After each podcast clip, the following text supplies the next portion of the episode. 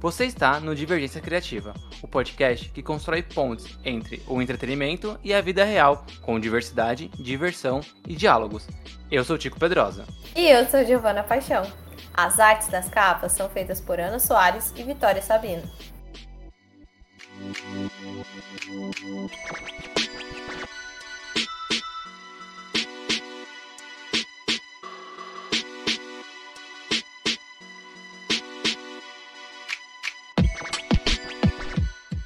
Chico, eu tava aqui pesquisando e vi uma, que umas histórias em quadrinhos aqui no Brasil. Elas já existiam há mais de 150 anos. E eu fiquei levemente chocada. Porque, tipo, 150 anos é muita coisa. E a primeira a ser publicada por aqui foi a foi na revista Vida Fluminense, foi criada por Angelo Agostini lá em 1869. Então faz tempo pra caramba. É, aliás, Angelo Agostini, ele dá um nome a, um, a, uma das premiações mais importantes do quadrinho nacional, né? Justamente uhum. pela importância desse cara. E aí, Gi, tem outra coisa que é engraçada. A primeira, o primeiro quadrinho, quadrinho de verdade, tipo, inteiro, né? Uma publicação inteiramente de quadrinhos que saiu aqui no Brasil, saiu em 1905. E você sabe qual foi o nome dela? Chuta.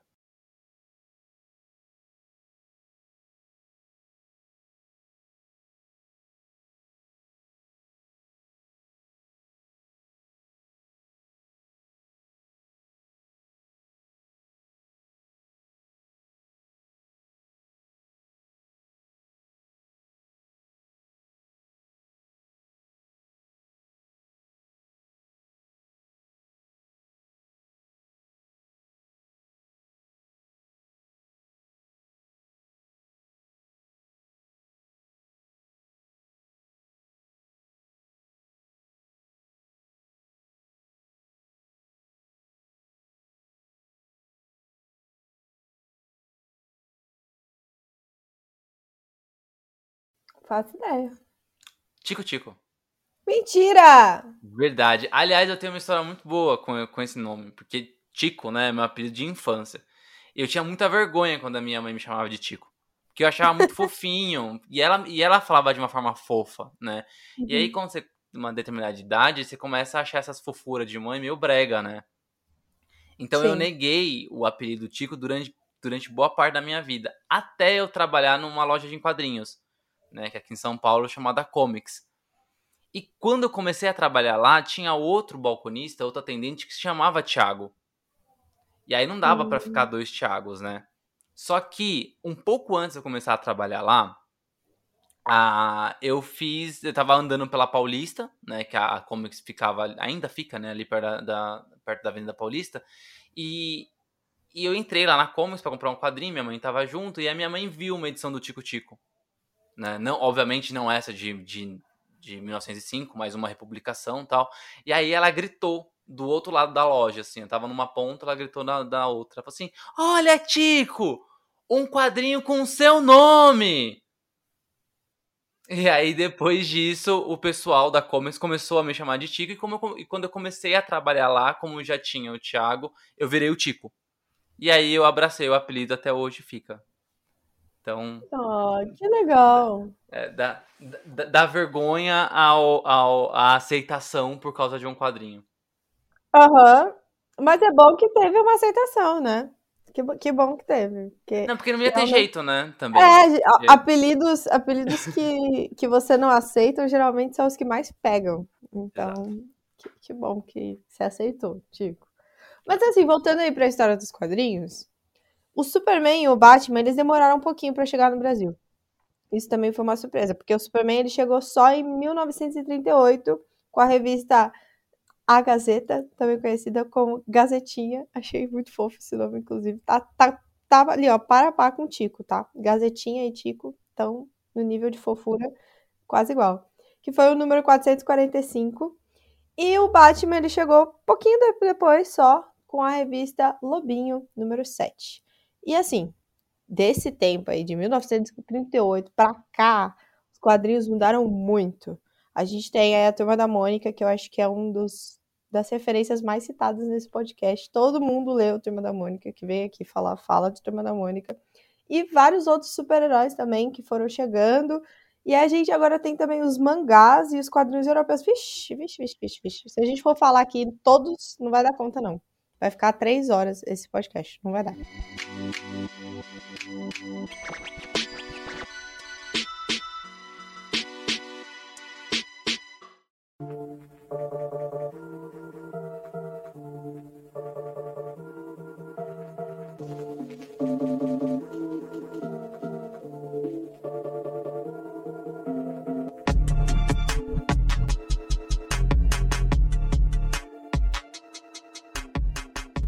Jeito que a gente consome quadrinho mudou muito com o decorrer dos anos, né?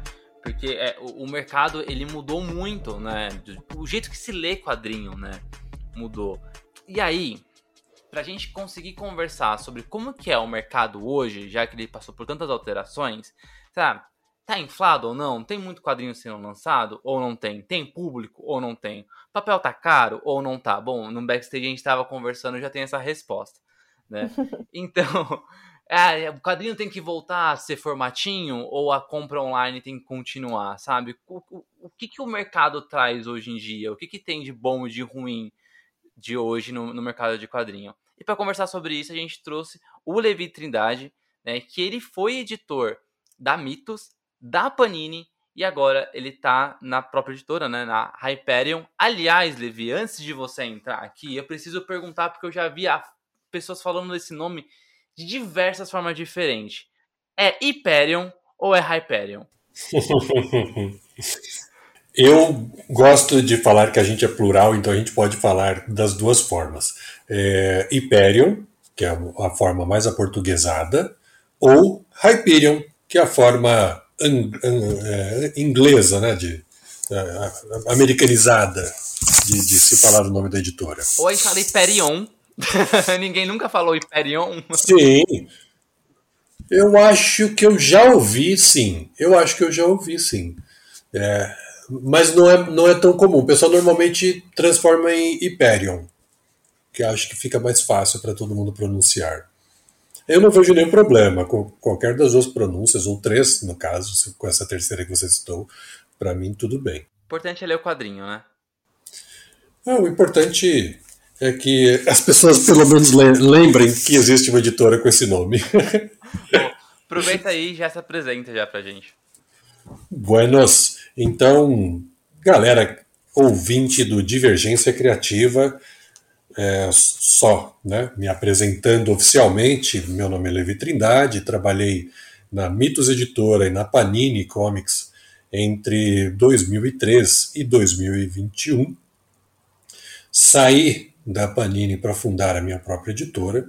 Sempre fui fã de quadrinhos, sempre fui fã de cultura geek, então os meus gostos são muito variados em questões nerdicas e geeks. Então eu abranjo desde, sei lá, DVDs, a memorabilia, miniaturas, até carros do James Bond, eu curto pra caramba. Então, tudo, tudo que você imaginar, eu, eu, curto muito, que tem a ver com a nossa cultura, o nosso jeito de viver, o nosso jeito de apreciar essas coisas que tantas alegrias nos trouxeram ao longo dos anos e que, né, acho que faz parte da nossa essência e a gente nunca vai deixar esse, esse legado. E eu, eu tinha sempre no meu coração que eu deveria ter uma editora é, mesmo trabalhando na Panini, mesmo trabalhando na Mitos, eu sempre quis ter algo hum, para mim. Isso ficou muito mais forte durante o período da pandemia. E passou o ano, passou dois, e aí 2021 chegou. Eu falei, bom, tá na hora, né? Acho que vamos começar a nossa própria editora. E aqui estamos com a Hyperion, Hyperion, Hyperion, e já temos agora um ano de, de, de vida e temos no catálogo lançados até agora nove títulos. Cara, um, é an um ano, nove títulos. Cara, é, é, muita coisa, né? Quase um por mês é. ali, né? Você... É, era para ter sido um por mês, mas a, como a gente já conversou no backstage, se não fosse alguns problemas de custos gráficos, além da, da alta do dólar exagerada, a gente teria conseguido manter um por mês. Ah, sim. É, essas coisas atrapalham, né? né? Mas, Muito. Mas voltando aí, a gente sempre gosta de fazer essa pergunta inicial, pensando na história, de como começou. Então, como é que foi que você começou a gostar de quadrinhos? Bom, lá em casa, né, desde pequeno, sempre teve a presença de quadrinhos. Meu pai, ele lia muito é, Fantasma, é, Recruta Zero, Mandrake, é, lia quadrinhos da Disney, li, ele lia super-heróis também, Batman, Superman, Homem-Aranha. Ele comprava algumas coisas da Ebal e trazia para casa. E principalmente, é, eu diria, Tex, Zagor e a, maior parte dos títulos da, da Bonelli, como Ken Parker, até o, até o Chacal, que na época chamava acho que Judas. E, ou era, não, Chacal, chamava Chacal. Chacal. Judas chamou na, na, na editora é, Record. E ele lia tudo isso. E, então eu meio que cresci com toda essa influência. Flash Gordon, Rip Kirby, tudo fazia parte do meu portfólio de leitura. Obviamente eu também li muita Turma da Mônica, porque é, sempre aparecia um gibi da Turma da Mônica em casa, porque às vezes algum tio comprava, uma tia, um, um primo emprestava, um vizinho que tinha me dava, a mãe que comprava, então sempre teve. Mas eu era muito fascinado pelos super-heróis, né? sempre fui. Acho que muito por conta das reprises incansáveis, intermináveis dos desenhos desanimados da Marvel. Desanimados. Aqueles que. é, são aqueles desenhos que o pessoal às vezes só mexe a boca ou, ou o frame só roda de uma parte da tela para outra. E tinha aquelas musiquinhas que até hoje fazem sucesso por aí, que as pessoas gostam de lembrar. Hoje são, são bem cafonas, mas eu consigo ainda gostar pra caramba daquelas músicas engraçadas. E tinha também o desenho do Homem-Aranha, tinha desenhos do Superman, do Batman. Adorava Super Amigos. Nossa, como eu vibrava com aquilo, porque era a materialização daquilo que eu lia. E obviamente também tinha animações japonesas que eu adorava, ou os tokusatsu como Ultra Seven, Ultraman. É, o desenho do Flash Gordon, que é um precursor das animações do He-Man, né, porque quem assistiu Flash Gordon e Tarzan da Filmation viu basicamente as mesmas poses que o He-Man fazia em todas as animações, porque eles eram utilizados como molde para todas as animações. É tudo muito igual. Todas as animações da Hanna-Barbera, eu adorava tudo que vinha da Hanna-Barbera. E como era publicado no Brasil, eu sempre corria atrás para tentar comprar um gibi que fosse da Hanna-Barbera para poder ler. Nossa, isso eu, eu sou muito fã até hoje. É, Johnny Quest, Space Ghost, Galaxy Trio, é, Homem-Pássaro e Corrida, Corrida Maluca, Puros de Penélope, Scooby-Doo, Flintstones, Jetsons. Tudo isso foi moldando né, o meu gosto peculiar.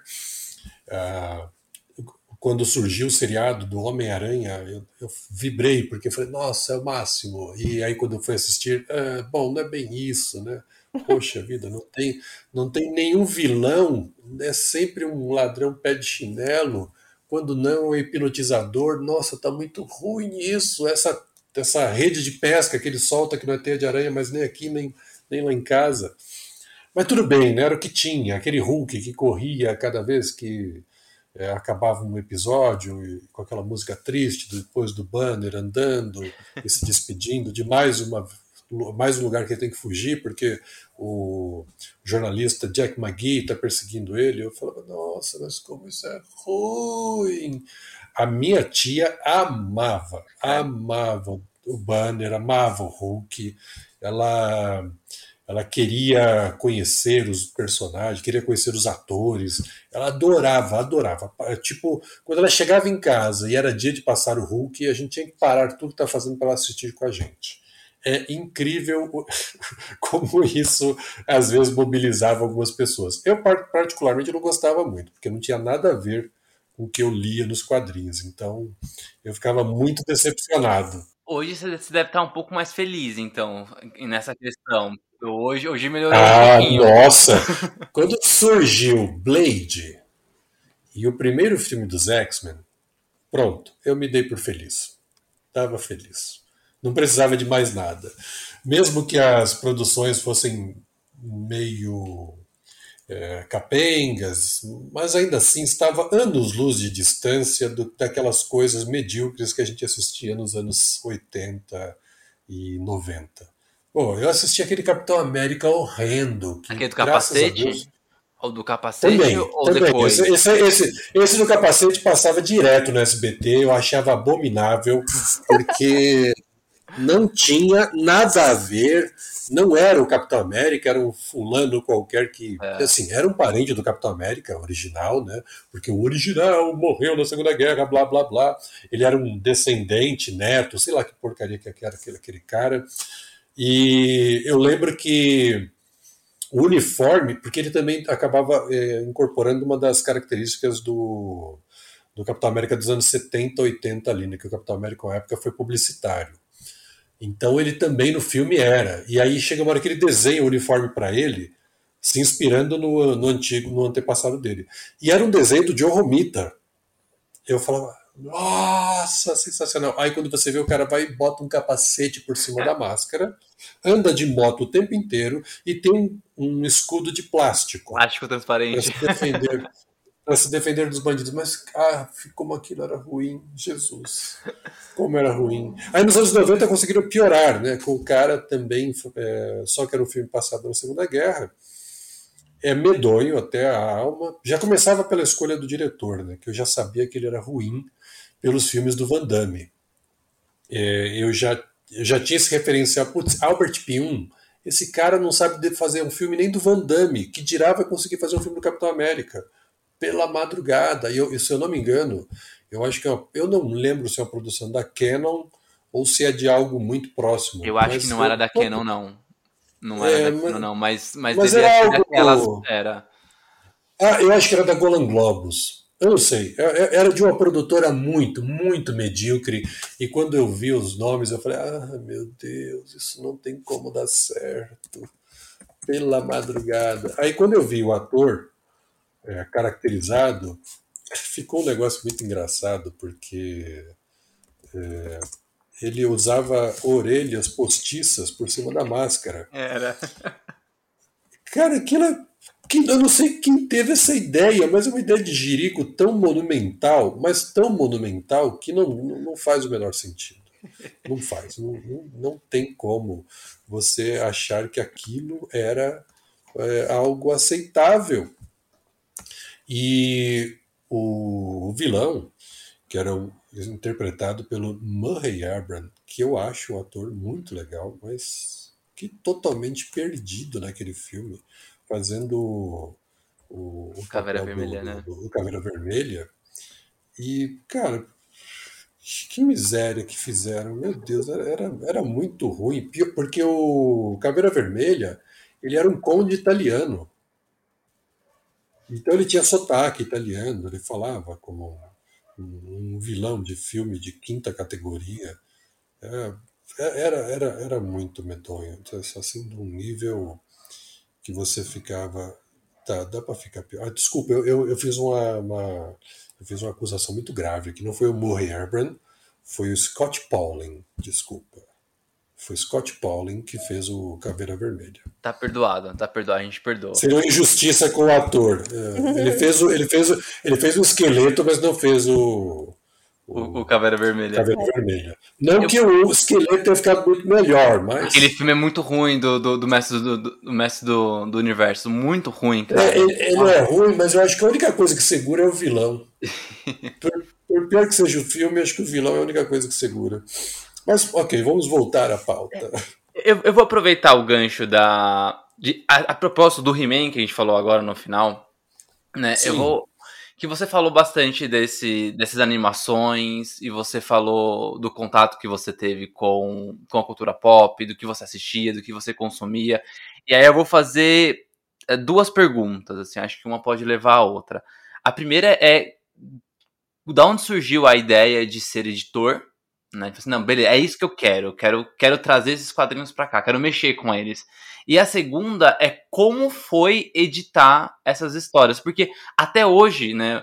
A gente falou do He-Man, você lançou He-Man agora há pouco, sim, pela Hyperion, né? E aí, você falando de Hanna-Barbera, você também é, editou histórias da, da, da Hanna-Barbera, pelo menos agora, recentemente, com a, com a DC, você estava ainda na Panini quando eles lançaram, né? Sim, nossa, foi uma maravilha para mim. Então, é, isso, é, Batman, Superman, Homem-Aranha, todo...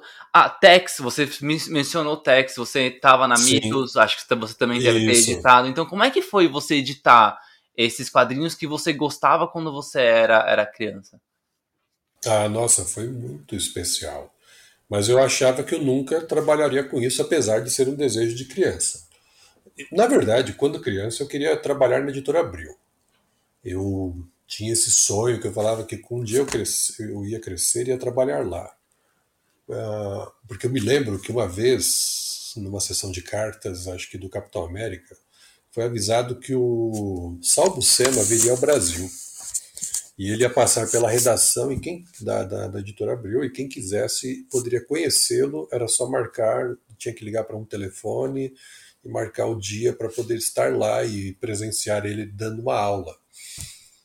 Cara, eu enchi o saco do meu pai, da minha mãe por causa disso, mas eu era muito pequeno e, tipo, meu pai trabalhava à noite, então o dia dele era para dormir, descansar ia ser uma viagem muito chata para ele, muito cansativa. A gente morava no extremo da Zona Leste ali.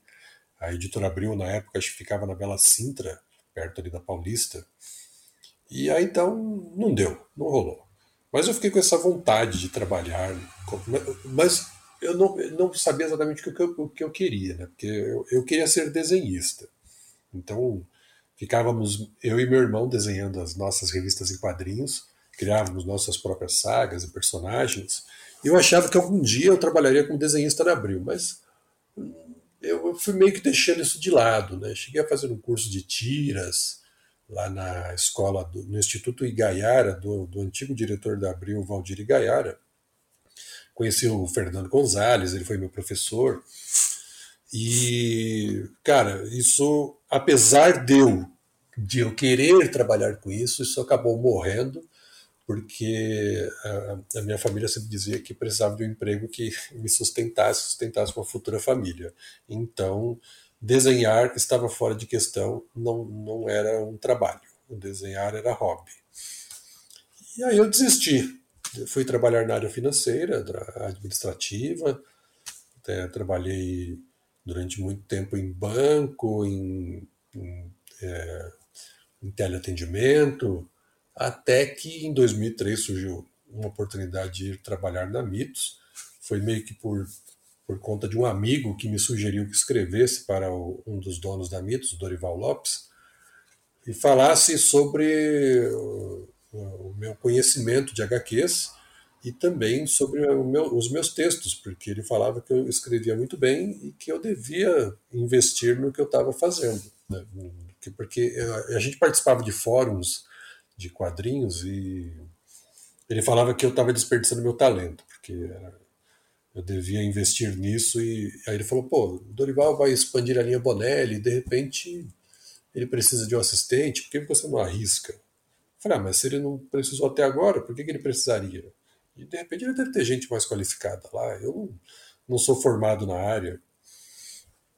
Aí ele, vai, arrisca! Se você não perguntar, nunca vai saber. Aí eu tentei. O Dorival me pediu um teste, eu fiz um teste de um texto jornalístico marqueteiro e depois eu fiz uma revisão e, de, e, tudo isso online. Depois eu tive que ir lá fazer uma revisão é, presencial no, no, material que ele estava revisando também. Me deu uma história do texto para revisar. Ele gostou do que viu, ele falou, beleza, uh, em julho você começa. A gente vai preparar a tua máquina, vai preparar a tua mesa. E assim foi. Eu fiquei de julho de 2003. Eu entrei como editor assistente, cuidando principalmente da linha Bonelli. Aí pegando todas aquelas histórias, muitas que eu já conhecia por causa da coleção do meu pai, que depois virou minha coleção. E é, era, foi como rever um velho amigo. E, e, e eu acabei indo para a área de uma forma que eu nunca esperava, porque eu nunca, nunca pensei em trabalhar como editor. E fiquei, gostei, me apaixonei, e assim, meio que reacendeu aquela chama perdida. E tô agora, até hoje, perdido nesse universo.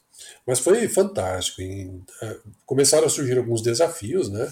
O Elcio quis me passar algumas coisas diferentes. O Elcio Carvalho, que é o, o outro dono da Mitos, ele me chamou para editar uma revista especial dos X-Men, perto da época do filme, era o X-Men 2. Ele queria que eu fosse editor, era, foi o meu primeiro trabalho solo oficial dentro da Marvel. Aí depois ele me passou a Wizard para ser editor assistente, trabalhando com o Sidney Guzman e o Marco Moretti. Sidney Guzman, que é do Universo HQ, né? E também editor na, na Maurício de Souza. E o Marco Moretti, que tinha sido editor da Abril, estava saindo e, e poxa, ia ficar quicando no mercado. O Elcio chamou ele para ser o outro editor da revista Wizard Brasil, que era uma revista informativa sobre o mundo dos quadrinhos. A Wizard era uma marca americana, não era a escola de idiomas, né? é, a escola de idiomas é só no Brasil. A, a Wizard era uma, uma, uma, uma, publicação sobre o mercado americano de quadrinhos, então ela era e ela era muito forte, a ponto dela ter convenções espalhadas pelos quatro cantos dos Estados Unidos. E na década de 90, se eu não me engano, foi início dos anos 2000. É, foi na década de 90. 90 com a Globo, né, ah, né, aqui no Brasil. Isso. A Globo chegou a publicar e ela é tida como uma das, é, uma das publicações que as pessoas tinham mais nostalgia da, daquela época. Aliás, eu tomei vários spoilers da, da Wizard naquela época, que algumas coisas que vinham da, na Wizard da, da é, Globo saía sim. antes na Wizard e só saía para abril nos quadrinhos, tipo, nossa, seis meses depois, assim, tipo, Superman elétrico foi, foi spoiler, várias coisas. Sim, porque a Wizard, ela, da, quando publicada pela Globo, como a Globo não publicava os quadrinhos de super-heróis, ela investiu na novidade, né, no ineditismo soltou um milhão de spoilers ali. E foi assim que ela se consolidou, né? Foi uma, ela se tornou um referencial. Tinha o guia no final que eu achava sensacional, que era um guia de preços, e era muito bom para você poder avaliar se você ia pagar caro num gibi, porque não tinha ainda Mercado Livre, né? Então você tinha que procurar em sebos, aí tem que ver se o valor está batendo mais ou menos com o que era, se vale a pena mesmo pagar aquilo, algum colecionador que está vendendo. O, o, o, antigo submundo do, do, mercado negro de quadrinhos. Né? E a, a, a Panini quis é, re, reviver esse momento trazendo a Wizard, só que eu acho que isso já estava acontecendo com a Wizard americana. O advento da internet acabou com essas, esse tipo de revista impressa, jornalística, periódica. Porque qualquer notícia estava ao alcance da, das pessoas diariamente. Não precisava esperar um mês para saber sobre uma entrevista do Matt Fraction falando sobre o que ele planejava para os X-Men. Não precisava. Ou o Mark Miller falar sobre seu novo projeto do Miller World. Bastava acessar, sei lá, o Bleeding Cool ou qualquer outro site americano, e, ou depois até um brasileiro que fazia a reprodução das notícias americanas, e você já estava por dentro de tudo. Mas mesmo assim tentaram, porque tentou-se trazer um ineditismo, de trazer é, material produzido no Brasil que falava do mercado brasileiro. Então isso era um diferencial das outras versões, porque a gente falava de quadrinhos que só, só poderiam ser falados por nós, né? Porque os americanos nem se importariam. Falávamos dos artistas que estavam em alta, principalmente os brasileiros. Falávamos de publicações independentes, A gente sempre tentou trazer isso, mas é óbvio, né? A gente também tinha que, como pagava pela marca, então era necessário sempre colocar matérias relativas aos quadrinhos americanos e principalmente sobre o que vinha sendo publicado pela Panini. Ah, mesmo com todos esses reveses, a gente sempre tentou também que ela fosse plural, diversa e falasse do mercado como um todo. Não era para falar 100% só da Panini. Era um ponto pacífico entre eu, Sidão e, e o Marco Moretti, que a gente devia torná-la a mais abrangente possível. Falando da Devir, falando da, da Abril. Não era para negar a existência dessas editoras, é, já que elas também publicavam quadrinhos, a Conrad, a JBC, não dava para falar do, do, do, mercado e ignorar a existência de outras editoras. Então a gente tentava, de todas as formas, sempre falar. A gente teve até, acho que, matéria sobre os lançamentos da Devir. É, durante, às vezes, quem criava polêmica eram os leitores. Né? Falavam assim: como assim? A revista da Panini falando da Devir? Vocês estão malucos? Eu falei, ué, mas a Devir não é editora? A Wizard não é uma revista para falar do mercado? Os leitores não entendiam, né, o que, que era a Wizard. É, não, não, não, Eles achavam que devia falar só do conteúdo Marvel DC. E não é, cara, não tem só isso. Pelo amor de Deus, tinha muita coisa boa sendo publicada por tantas editoras. É Calvin, na Conrad, Mouse. Poxa, ignorar a existência de títulos como Will Eisner, é, Sin City. É, poxa, tinha coisa Disney, as maravilhas da saga do, do, do Tio Patinhas sendo publicadas. Não dava para ignorar isso, né? E naquela época também eu acho que a Panini ainda não lançava Vertigo, né? Então ela saía algumas coisas sim, pela Vira, sim. algumas coisas pela Opera Gráfica, né? Sim, e aí a gente sempre tentava falar desse conteúdo. É, eu me lembro que a gente era obrigado a colocar quadrinhos porque eles achavam que o quadrinho atrairia o leitor para a revista. Mas não era isso que fazia com que a Wizard funcionasse. Na verdade, eram conteúdos originais. As pessoas queriam saber de coisas que não estavam até na edição americana. Então a gente sempre tentou fazer isso, até diminuímos a quantidade de páginas de quadrinhos, a gente aumentou a de matérias, é, meio que a contragosto da, da, da, da editora italiana. Mas é, fomos levando, mas eu, eu sabia que era muito difícil é, prosseguir com uma revista dessa, é, sendo que a internet estava aí ao alcance de todo mundo e qualquer um poderia pegar as mesmas notícias até antes do que a gente publicasse. Então não, não, é, era uma batalha meio inglória. Além disso, né, teve a linha de quadrinhos europeus que eu tive prazer de tomar conta sozinho. Fui o editor da, de todas as publicações é, 13, Black Sad, Aldebaran, Blueberry. E infelizmente foi um momento muito atípico no Brasil, que era quando as, as livrarias achavam que não deviam publicar quadri é, lançar quadrinhos, vender quadrinhos. Eles achavam que quadrinho tinha que ficar na banca. Então, por isso que naquela época os europeus não foram para as livrarias, porque nenhuma livraria queria aqueles quadrinhos. É, facilmente isso acabou afetando a, a, performance de vendas e eles acabaram cancelados com o tempo. Além disso, eu também publiquei, é, tive o prazer de, de, de, de editar e, e, tomar conta de V de Vingança e Space Ghost. Duas das coisas que eu mais gostava, né? Me deram os melhores presentes nessa época. Space Ghost foi aquela minissérie que tinha a capa do Alex Ross, não é? Essa mesma, com arte interna Cara, do Ariel Olivetti. Era muito boa esse quadrinho. Eu tinha ele. E se você pudesse escolher uma. A gente faz pergunta difícil também, viu? Sim, se pudesse sim. escolher uma pra ficar assim, a melhor que, que você já editou, ah, qual seria? Nossa, foram tantas, mas acho que. acho que eu posso dizer que aquela que me deu uma conexão muito forte foi. Putz, foram. São duas, mas eu vou ter que escolher uma, mas eu vou eleger essa. A gente deixa você roubar, vai, fala a sua. É, tudo roubar. bem. Tá, você legal. pode escolher uma e fazer uma menção honrosa. Isso, eu faço a menção honrosa a outra. Obrigado. Uh, mas a primeira vai para Superman vs Muhammad Ali. Eu tinha lido isso quando criança e eu achei aquilo máximo pela arte maravilhosa do Neil Adams, pela capa com todos aqueles é, a, todas as celebridades de época. E a história muito inusitada, o Super tendo que lutar com Muhammad Ali, um dos lutadores que eu mais admirava do, do, do boxe.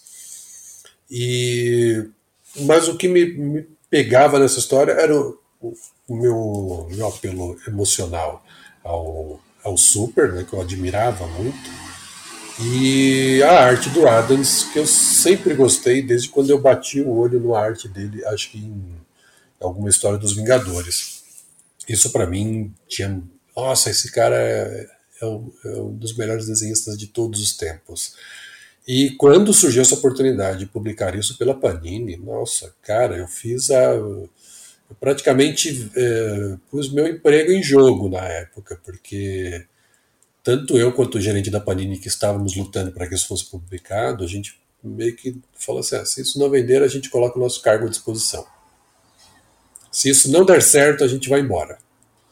É, e ela esgotou, então a gente continuou.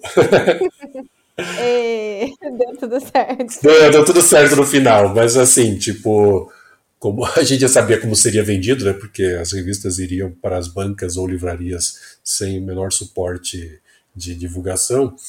Então a gente ficava contando que seria mais pela, pelo boca a boca ou pela divulgação dos, dos parceiros comerciais que isso acabaria dando certo. E acabou mesmo, porque em, acho que em 20 dias a tiragem tinha esgotado. Então foi ótimo, foi ótimo. Assim, algo para lembrar para sempre. Né?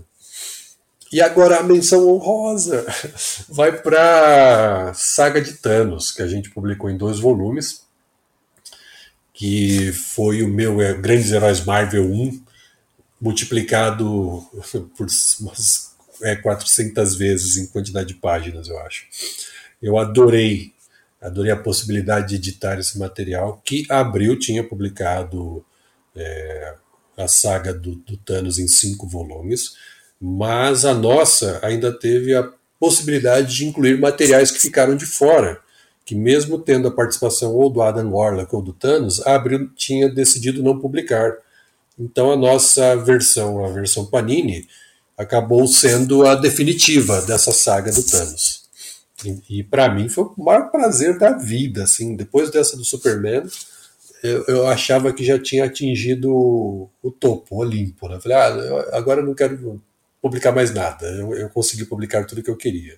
Uh, porque tinha publicado isso, né? Tinha publicado a, a, a, o Superman, a saga do Thanos, Aí teve também a coleção do Homem-Aranha definitiva, que foi um sonho meu de infância, ver a história cronológica do Aranha em ordem colorida. Então foram coisas que eu fiquei muito feliz de poder participar. Eu estava até procurando aqui as edições do, do Muhammad Ali, porque acho que eu, eu já tinha ouvido falar que tem a, a clássica imagem do, do Superman uhum. abatido. Sim. e eu vi umas edições aqui muito bonitinhas. É, eles dão uma, uma uma forma disso acontecer, né, que é o Super tem que lutar sob um sol vermelho. E aí ele perde a força. E o Super não é boxeador. Ia lutar contra o, o Mike Tyson da época. É, cara, é óbvio que ele ia acabar tomando a surra da vida dele, né? Sim, sensacional. Mas nem, nem só de coisa boa. Não, nem só de coisa boa. Tem essa profissão. E aí eu quero saber qual foi a pior coisa que você editou. Se você, nossa, você editou com aquele desgosto e falou assim, nossa, daqui não vai vender nada. Isso aqui é muito ruim. Meu Deus do céu, o que eu tô fazendo, sabe? teve, teve. Deixa eu lembrar, é, é que eu, eu, eu, apesar de ter sido um dos meus primeiros trabalhos, né, aquela a edição em homenagem, a edição especial para a divulgação do X-Men 2, era uma droga. A porcaria, a história era muito ruim, e o material de apoio só para fã muito radical de, de, de, da Marvel que ia gostar, o material jornalístico, né? Porque era rasa como um pires, as, as matérias eram fracas, tudo era fraco, mas não era algo muito medonho, assim, porque eu editei com gosto, é, não só porque não só porque eu via pelo lado profissional da coisa, né? não posso odiar o produto mesmo eu odiando, porque hum. o leitor é, tem que ser é, prestigiado no final, não posso editar aquilo de qualquer jeito, porque alguém vai gostar daquela revista, mas. É, e, e, também foi um dos meus primeiros trabalhos, então eu estava felizão de fazer algo totalmente fora da linha Bonelli. Não que eu não amasse a Bonelli, caramba, foi muito difícil deixar é, a linha Bonelli e ir para a linha Marvel DC. É, mas é tipo ter que escolher entre filhos, sabe? Tipo, aquele filho é mais bonito, é mais feio, cara. Todos são filhos, todos são lindos. Então não dava para. É como a casa está pegando fogo. Você pega primeiro um filho ou pega o outro? Leva os dois, né, caramba? Então, para mim, decidir entre Bonelli e Marvel DC foi muito difícil. Né? Mas é, por questão de é, volume de trabalho, eu fui obrigado a ficar com só na linha de super-heróis. Mas não, acho que eu tinha, eu tinha ficado. Eu tinha ficado 20 anos editando Bonelli, se dependesse só de mim. Mas uh, teve um título assim muito ruim, mas muito ruim. Foi um ruim de um negócio assim que, indescritível, que foi a publicação do Zorro. Era uma minissérie que a Panini adquiriu os direitos e, cara, ela era absurdamente ruim. Mas era ruim num nível que nenhum, nenhum de nós na redação quis, quis assinar. Ninguém quis assinar. Ah, eu lembro dessa revista. Primeiro que ninguém queria editar. Ninguém queria editar. Uh, a única coisa boa que ela tinha era uma capa do Daniel HDR. Só. Porque a Panini achou que estava muito fraca a edição, né? nós conversamos lá internamente, falamos, avisamos a Panini do, de, do quanto era ruim aquele material. E aí o Elcio, acho que teve a sacada de, de chamar o Daniel HDR para desenhar a capa. Ficou belíssima, mas contrastava ferozmente com o material do miolo. Pensa num mangá desenhado por um fanzineiro que nunca descobriu como ser desenhista e o cara com a mão com a mão inversa, tipo, ele era destro desenhando é, com a esquerda. Sim. E quebrada, e quebrada. Então era, era medonho num nível é, assombroso. Era uma minissérie, se eu não me engano, em quatro, três partes. A Panini só publicou o primeiro volume. O segundo não chegou a sair? Eu lembro da capa do segundo, que era uma capa azul azul roxa. Eu acho que essa é a capa do 1, mas eu, eu posso estar enganado. Porque a gente fez questão de apagar isso da, da consciência. A gente não lembra desse material. A gente. Ninguém assinou, ninguém quis assumir como editor. Eu não lembro, na verdade, né? Eu sei que eu li, eu fiz a revisão, mas eu não, não, não, não fui o editor. Não sei se tem alguém que assume como editor aquilo ou se criaram um nome fictício para assumir a edição. Mas ela é é tipo é a, é a, vergonha de toda a redação. Ninguém queria aquilo, ninguém, ninguém. Tanto é que eu acho que acabou que eu talvez, não sei se o Elson ou o Dorival acabaram assumindo a paternidade, mas é um dos trabalhos que ninguém queria participar, ninguém, ninguém. Todo mundo pulou fora. Eu nunca vi uma unanimidade tão grande. Ah, que Zorro Panini chegou a lançar dois. Que incrível, que incrível né? Tem você, tá, você está certo, você está certo. É porque quando chegaram os resultados de venda, deve ter sido isso. É, quando chegaram os resultados de venda, o, é, o estrago já estava feito, né? Já tinha a, a dois já tinha ido para a gráfica. Não deu para parar. Ó, mas no Mercado Livre, no Mercado Livre está 80 reais. Ah, cara, não vale. Número um. Isso não vale um real dado de graça. É, só vale pela capa. As duas capas, agora que eu vi, realmente tá a capa azul. É, a capa azul é, é muito é bonita, mas também é aquela coisa, né? Só tem capa. Cara, que horrível isso, que horrível, meu Deus do céu. É, eu, eu, eu lembro disso, disso na, na, na Comics, quando eu trabalhava lá. Eu lembro. É, é isso. É, é isso, é, essa é pavorosa. eu não sabia que você ia tão longe assim, eu fiquei impressionado ter lembrado dessa do Zorro. Fiquei impressionado. Não, é porque isso marcou a gente, é, traumatizou a gente, na verdade, né? A gente odiou esse material com todas as forças. Precisamos de uma pausa pra gente é, esquecer um pouco do Zorro. Sim. E aí a gente vai pro comercial 40 segundinhos, a gente já volta.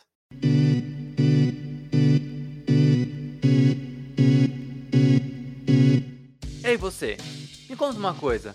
Você já teve algum problema no trabalho? Ou teve contato com alguma história de alguém que sofreu humilhações dentro do trabalho? Ou que vivenciaram momentos absurdos com chefes destratando, sendo preconceituoso ou visando o lucro acima do lucro? É, eu também. E é por causa disso que nós, aqui do Divergência Criativa, pensamos em fazer um quadro só para falar sobre essas histórias e esses problemas dentro do mercado de trabalho. Então nasceu o TED, Trabalha Enquanto Eles Dormem, onde toda primeira quinta-feira do mês eu conto histórias pessoais, minhas vivências dentro do mercado de trabalho ou mesmo em entrevistas de coisas que eu presenciei ou que vivenciei que são absurdas. Quer saber sobre elas? Então dá uma olhadinha no nosso feed que já tem episódios lá no ar.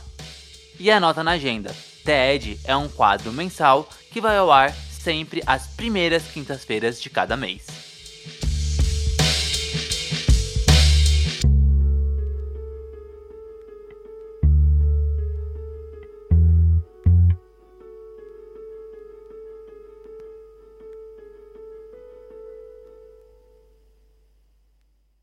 Voltamos. V vamos nos recuperar aqui, então, o Zorro, ó, esticando as, as, as costas, acertando a coluna aí. Sim. Arruma essa coluna, menino.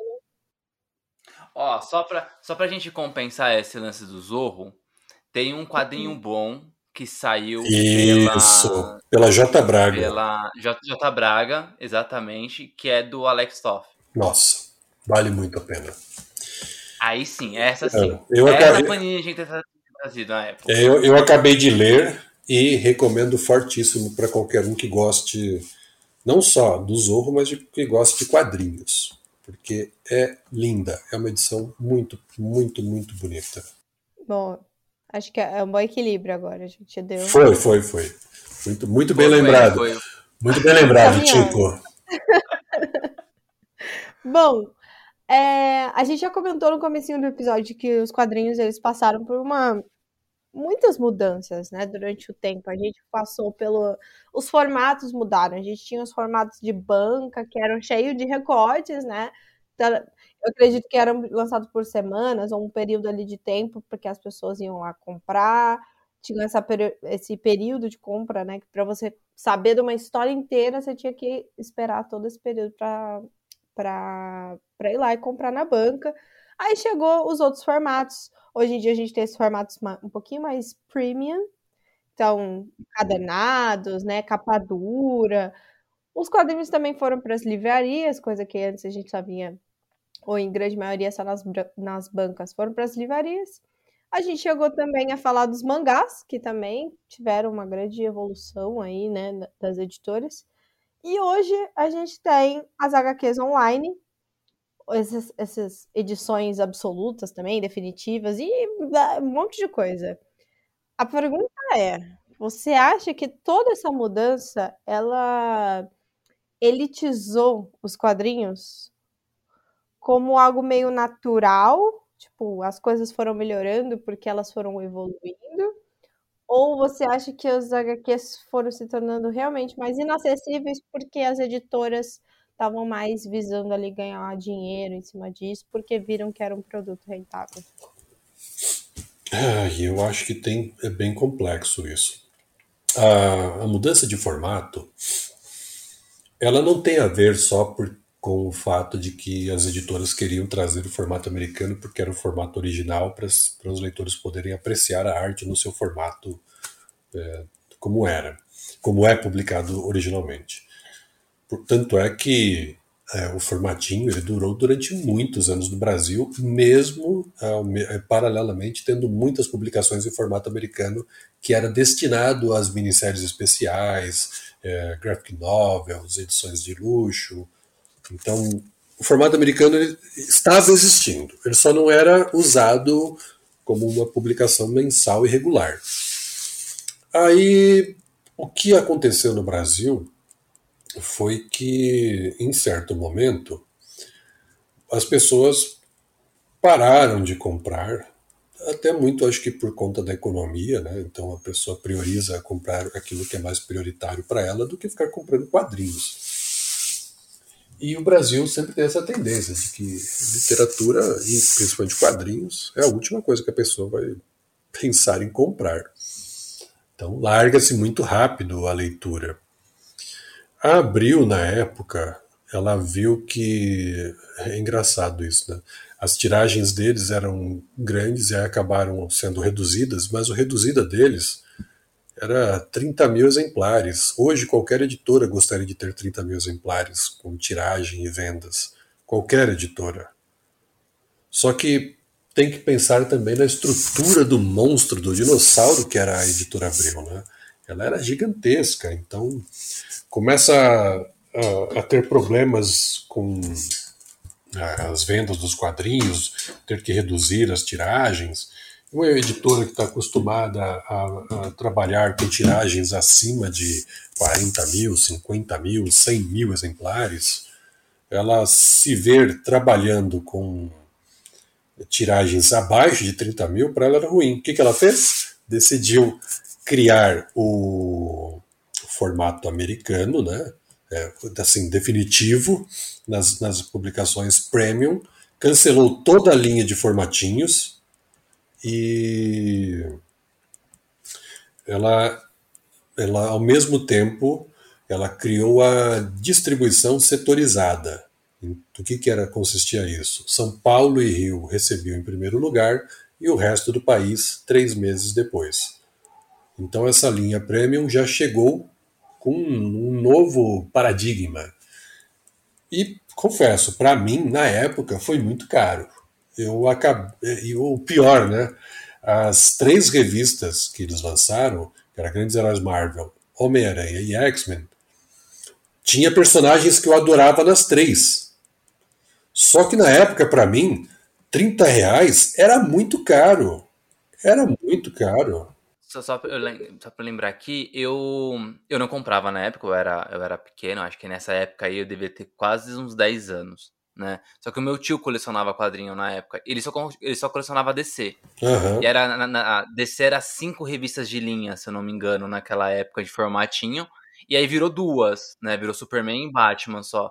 Só que mesmo assim, pagar 20 reais era muito inacessível do que você pagar. Eu acho que as, as cinco juntas não devia dar 15 reais direito, sabe? Era 3,50 cada formatinho. Isso, assim. sim, sim. Acho que foi o último preço, se eu não me engano. E eu queria comprar as cinco, né? Porque eu também era fã de Superman e Batman, porque eu tinha Liga da Justiça em um, tinha Batman na outra, tem o Superman com uma fase boa. Caramba, 50 reais era muito para mim naquela época, era muito. É engraçado, né? Hoje 50 reais não vale nada. Mas naquela época era muito caro, era muito caro.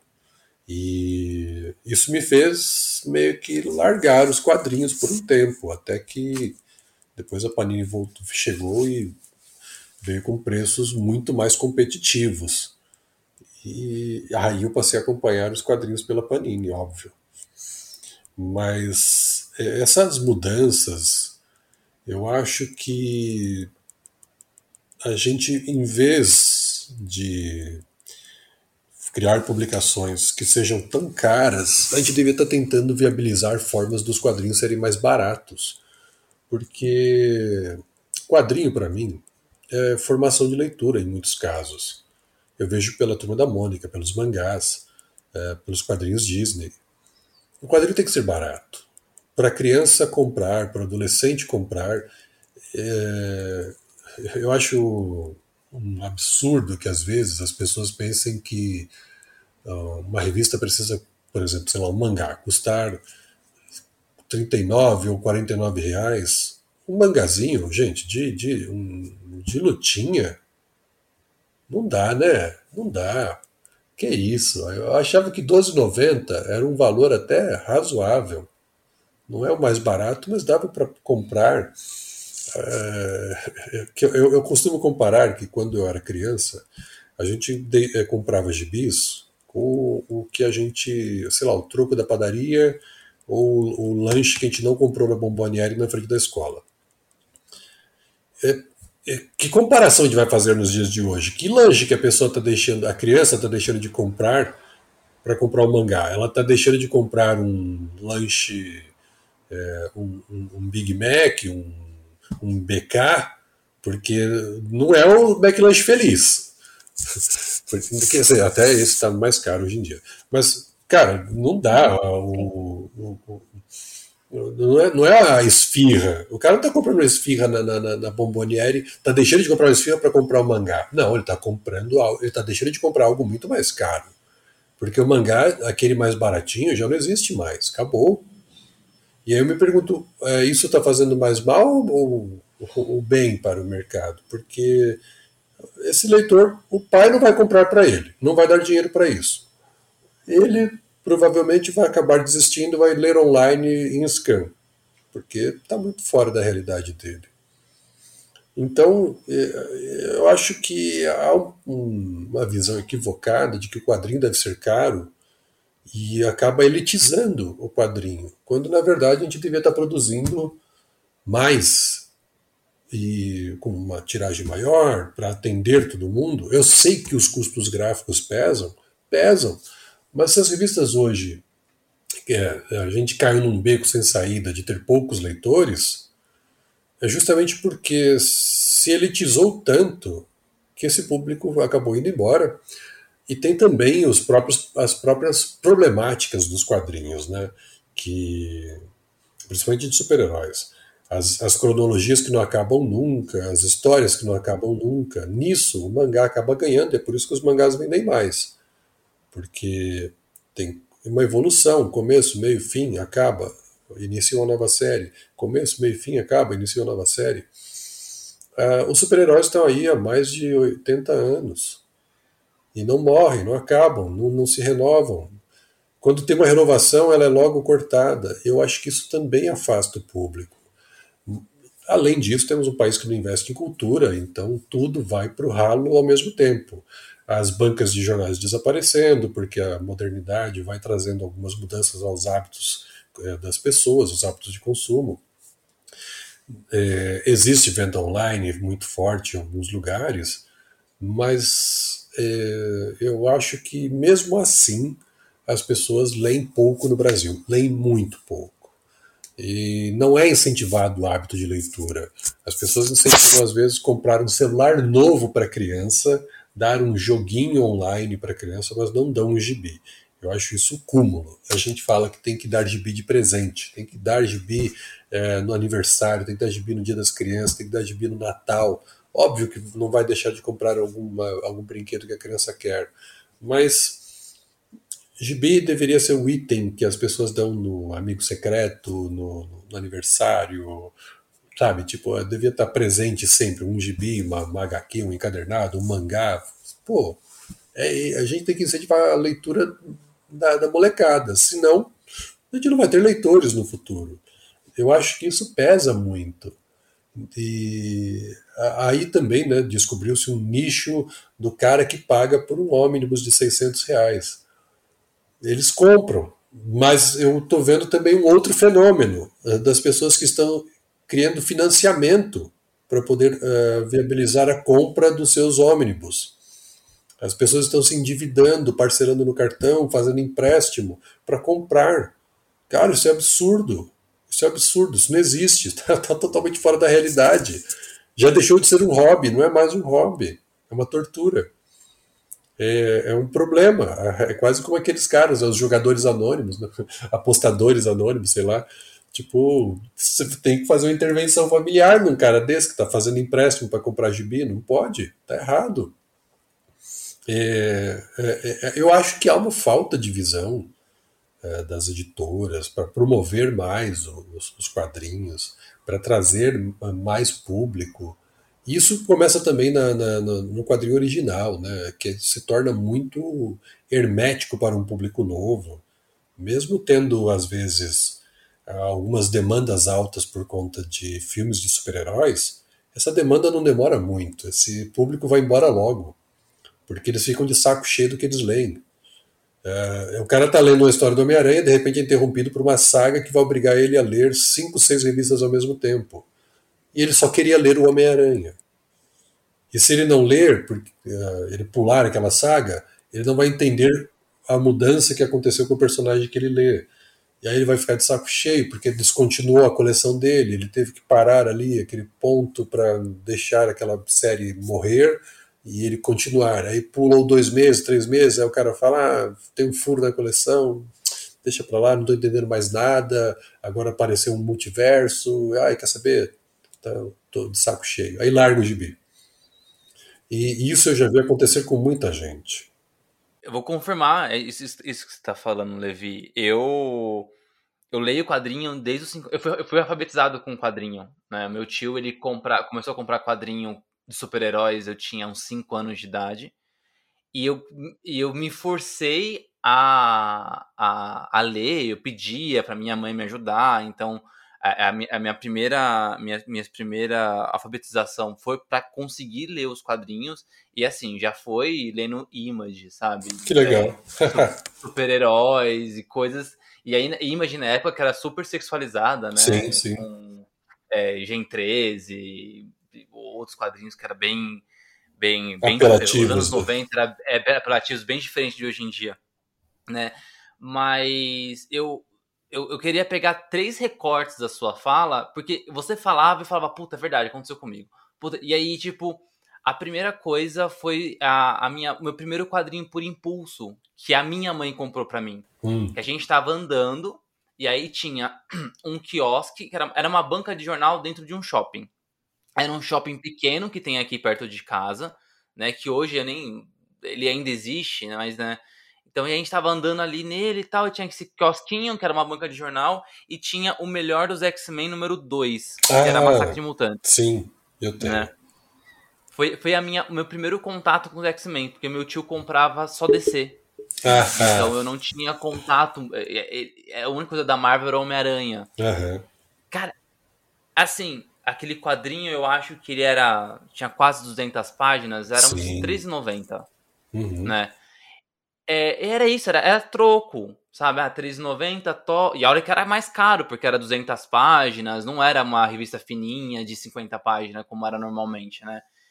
Então tinha isso do impulso. Hoje, hoje eu acho muito difícil ter essa venda de impulso, porque essas revistas que eram compiladinhos, igual era, uma, era que foi o, o melhor dos X-Men 2, hoje um compiladinho é 40 reais, 50 reais. E aí não é mais um, uma, uma compra de impulso, né? Não, não. Então tem isso.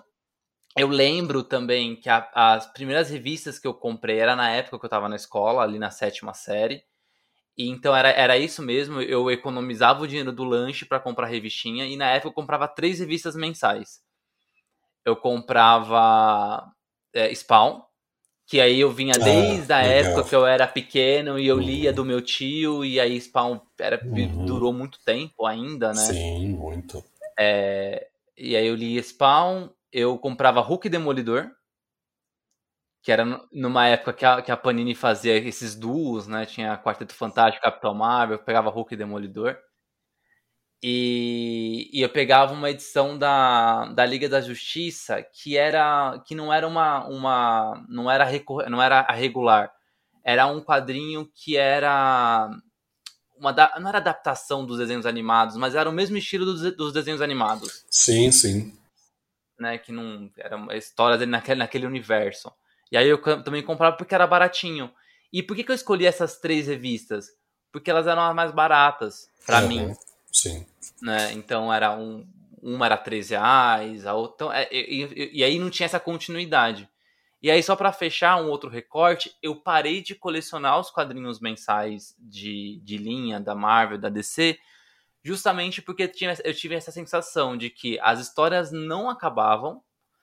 Eu não queria mais acompanhar Mega Sagas, eu queria acompanhar os personagens que eu mais gostava, eu não conseguia. E, e, e as revistas de linha começaram a ficar muito caras. Né? E aí eu tinha, ah, eu, eu queria ler Batman, mas eu tinha que ler Batman, tinha que ler Superman, tinha que ler Liga da Justiça, tinha que ler Lanterna Verde e todas as outras, outras revistas que no final das contas ia dar quase 100 reais por mês. Né? E aí, e aí naquela época ficou insustentável. Hoje, obviamente, eu acabo gastando até bem mais do que isso mensalmente comprando um quadrinho. Mas é que hoje, para mim, virou quase aqueles, aquela coleção de lombadeiro, sabe? Ah, edição especial, ah, é republicação. Mas hoje, por exemplo, que eu compro, eu compro as sagas que a Panini vem lançando. Porque são revistas que eu era pequeno. Eu quero ler aquelas histórias. É, é, é muito é, engraçado. É o que acaba isso. acontecendo com muita gente. E você falou algo que eu é, me lembro também. A compra por impulso, a minha também foi com a minha mãe. A gente estava voltando do oculista e aí eu vi na banca, na rua perto de casa, eu vi, né? Eu vi a sombra, porque eu estava com a vista dilatada, então não estava enxergando muito. Mas dentro da banca, minha mãe falou assim: ah, eu vou comprar um gibi para você, para você poder é, ficar em casa, e você vai melhorar, e hoje você pode escolher o gibi que você quiser.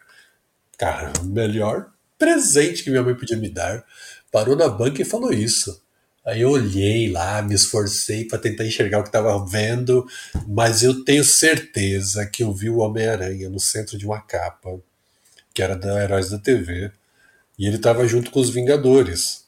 Nossa, não tive dúvida, era aquela que eu queria. Eu não, é, era Heróis da TV 34. E quando a gente chegou em casa, eu fiquei folheando aquela revista no escuro porque a minha mãe falava que o, o oculista tinha recomendado que ficasse no escuro até a pupila voltar ao normal, né? Então eu fiquei lá folheando a revista no escuro, na escuridão, tentando enxergar alguma coisa da história, até a hora que a pupila voltou ao normal e eu pude apreciar a história. E aí eu vi que a Abril tinha me enganado porque não tinha Homem-Aranha na história de jeito nenhum, só tinha os Vingadores, mas tudo bem porque eu gostava dos Vingadores mas eu fui enganado. mas foi a minha revista assim preferida durante anos, anos e anos e anos, que foi aquela que eu comprei com a minha mãe por impulso. E na época ela foi barata, mas não era tão barata, pelo menos para nós lá, a nossa situação financeira era meio apertada. Então, às vezes, gastar com gibi era, sei lá, deixar de comprar um leite, um pãozinho, alguma coisa em casa. Mas a minha mãe me deu esse agrado e eu fiquei, sabe, tipo, feliz pra caramba. Foi, fez a minha alegria pro resto do ano. Não precisava me dar presente nenhum, nenhuma outra data.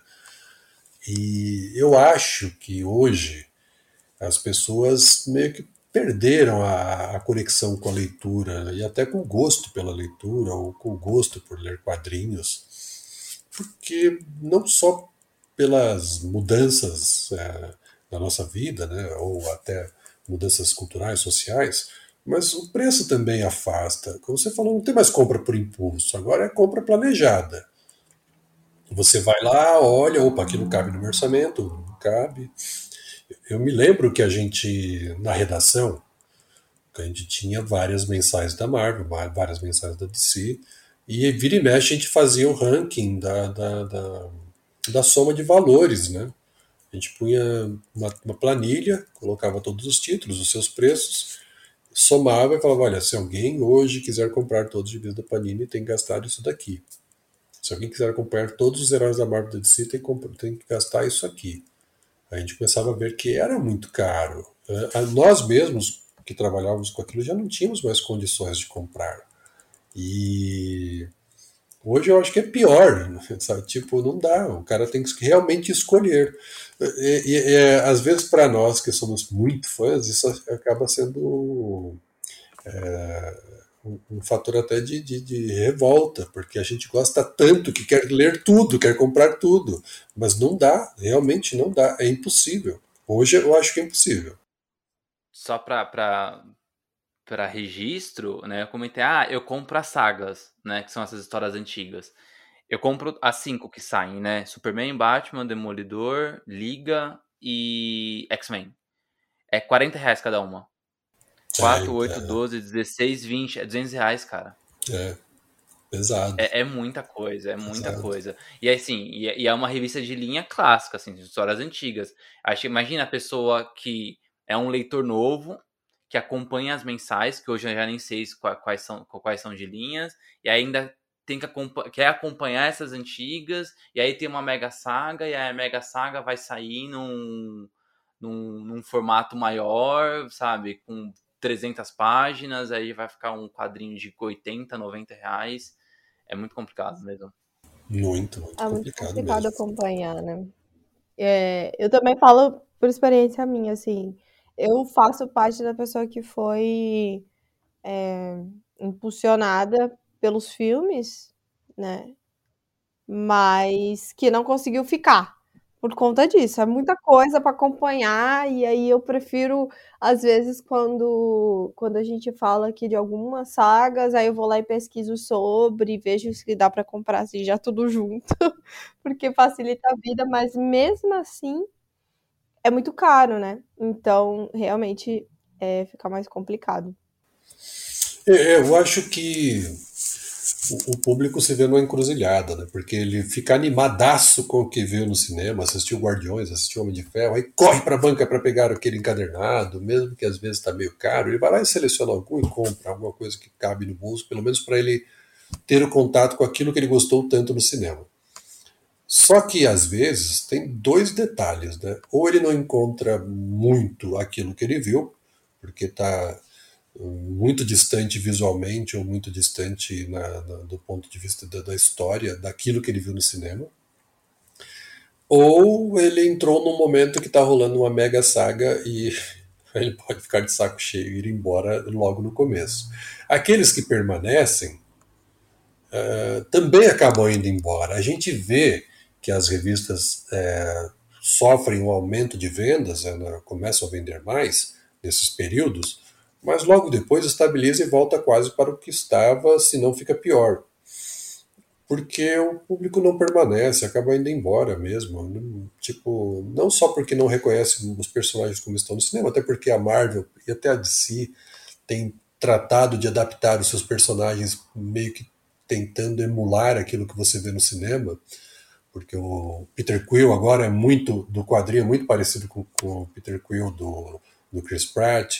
O Homem de Ferro é muito parecido com o Downey Jr., ele é piadista, coisa que o Stark nunca foi, né? E você vê que a, nisso a editora tenta é, ambientar, mudar o contexto das histórias para contextualizar para aquilo que está no cinema. Só que depois de um tempo, a, a pessoa fica meio que presa numa cronologia que se arrasta há décadas e cada vez parece que fica mais complexa. Ah, se você não entendeu o que está acontecendo nessa edição, tente ler o que aconteceu 20 anos atrás, não sei aonde. Aí você, pô, mas por que, que eu tenho que ler aquilo? Meu Deus, por que, que isso é importante? Ou então você está no meio de uma história e vem uma referência de 50 anos atrás e aí você corre atrás para saber o que é, e aí você começa a ficar ver que não te dá mais alegria ler a história. Você não simplesmente você não consegue mais ter prazer. Você fica de saco cheio e vai embora. É o que acontece com muitos. É o que acontece com muitos. E às vezes também tem o lance do, do próprio do grupo de fãs ser é, prejudicial ao novo fã. Por exemplo, eu vejo muito isso em fóruns, né? A pessoa chega com toda uma alegria lá, falando que gostou de personagem X, Y, Z e não vê a hora de apreciar mais histórias. Aí vem um babaca. Fala, não, mas você, para gostar desse personagem, você tem que ter lido isso, aquilo outro, tem que conhecer o autor não sei quem, tem que conhecer não sei o quê. Porque quando você tiver 20 anos de leitura desse personagem, você vai poder dizer que é o maior fã que existe dele. Porque por enquanto isso você não é. Você é um neófito, não sei o que, é um novato, acabou de entrar nesse mundo. Tenta ler primeiro para depois você falar uma asneira dessa. Poxa, para que essa agressividade com o fã novo? Em vez de transformar a pessoa num novo leitor fiel, você está transformando ele numa pessoa que vai ter raiva dos, dos quadrinhos. E isso acontece com muito com fãs novos ou com leitoras, porque o público masculino é muito babaca. É muito babaca. Eles acabam fazendo de tudo para a menina ir embora. Ela não pode dizer que é fã da Miss Marvel, não pode falar que é fã da Viúva Negra, não pode falar que é fã do Capitão América ou do Robert Downey Jr. Ah, você só é fã porque ele foi o Robert Downey Jr. no cinema. Grande porcaria. Você nunca leu A Guerra das Armaduras, você nunca leu O Diabo na Garrafa. Pô, e daí, cara? Daí, deixa ela, deixa ele, deixa esse, esse leitor falar que gosta, que é o maior fã do personagem. É Pelo amor de Deus, deixa a pessoa curtir. Ah, você nunca conheceu os Vingadores com eu porque enfrentaram Kang na saga da Madonna Celestial, não sei o que, não sei aonde, a Guerra do Tempo. é porque ele é parente do Reed Richards, que é do Nathaniel Richards, e aí a pessoa, tá, eu só queria ler. Não posso falar que eu sou fã do personagem? Ah, eu acho isso lamentável.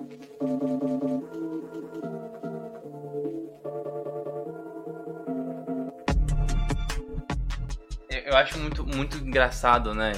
Curioso, não engraçado, mas é, como o perfil foi mudando também, né? Acho que a internet traz muito disso, né? Dessa, dessa competição, e aí tem todo o lance do, do machismo que já tá na sociedade, e então ela, ela vir para esse ambiente de quadrinhos, é, de cultura pop, ela só aflora porque, né, sei lá, Nerdola fica, fica ofendido de ver é, é, essas pessoas também consumindo o que eles gostam de consumir, né? O que, antes, o que antes era exclusivo. É, Para eles, qualquer um que não tenha lido os quadrinhos há mais de 30 anos, não esteja acompanhando há mais de 30 anos, não é fã. Eu acho isso. Ah, mas aí você tinha que ter nascido antes. Então, né? então, eu acho isso lamentável, cara. Eu acho isso lamentável, eu acho isso lamentável. Porque às vezes eu, eu tenho, às vezes, por curiosidade, né? Eu costumo pegar as revistas da Abril e folhear as sessões de cartas. O que eu vejo de cartas de garotas, de mulheres, de jovens, meninas, escrevendo e falando sobre os personagens, sobre as tramas, como curtiam X-Men, como curtiam o Doutor Estranho. Eu lembro de cartas de meninas apaixonadas pelo Wolverine, meninas apaixonadas pelo Doutor Estranho por causa do bigodinho dele, não sei o quê. Meninas que perguntando sobre as é, é, peculiaridades de certas tramas, que elas viam um detalhe, não sei o quê. Falo, Poxa, era mó legal ler isso, cara, ver o envolvimento das meninas. E hoje é meio que se uma moça entra falando alguma coisa sobre quadrinho, é 30 caras jogando pedras nela porque ela não é a leitora de 30 anos que nem eles. Ah, vá se ferrar, cara, pelo amor de Deus. É por isso que cada vez tem menos fãs. E eu costumo. Não, e eu costumo dizer que esse pessoal não aprendeu nada lendo quadrinhos, né? Porque então, os quadrinhos. Com isso. Os quadrinhos são inclusivos, os quadrinhos são é, políticos, são politizados, sim, sempre foram.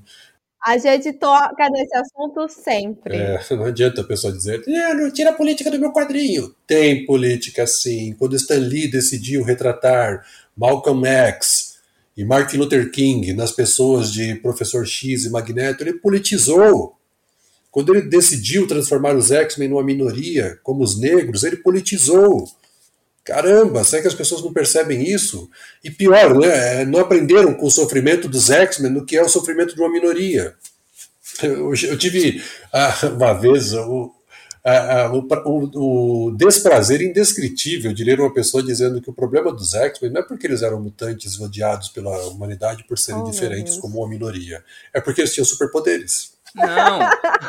Falei, então você nunca, entendeu, você nunca entendeu X-Men. Nunca entendeu X-Men, meu querido. Novo. Nunca. leu errado.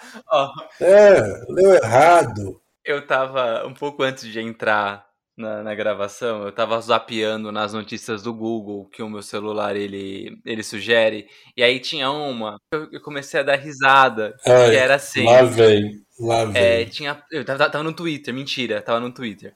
É. Que era o seguinte: é, fãs do, da, da, do, do Demolidor estão reclamando da participação do Demolidor em She-Hulk. Ah, aí, eu li até aí. Pensei, é. ah, beleza, é porque ele tá mais, mais sorridente, mais Sim. leve, tá amarelo, assim, na Netflix. É, beleza, deixa eu continuar lendo. Os fãs estavam reclamando dele porque ele transou.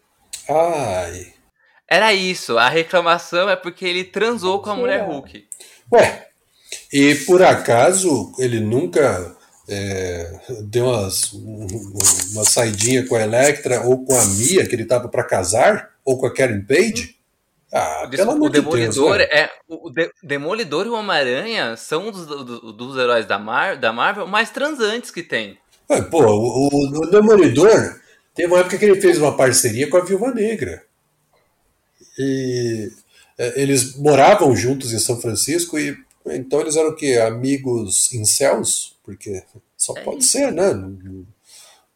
a, a, a, a Viúva Negra ela sempre teve um relacionamento tempestuoso com o Demolidor. E eu lembro que até em minisséries recentes era engraçado que ele chegava, ela, hoje não vai rolar, tá? Não vem com essa não, não vem com seu papinho furado, que ele entrava pela janela, né? Não, ela, hoje não, hoje eu tenho que ir para uma missão não sei aonde.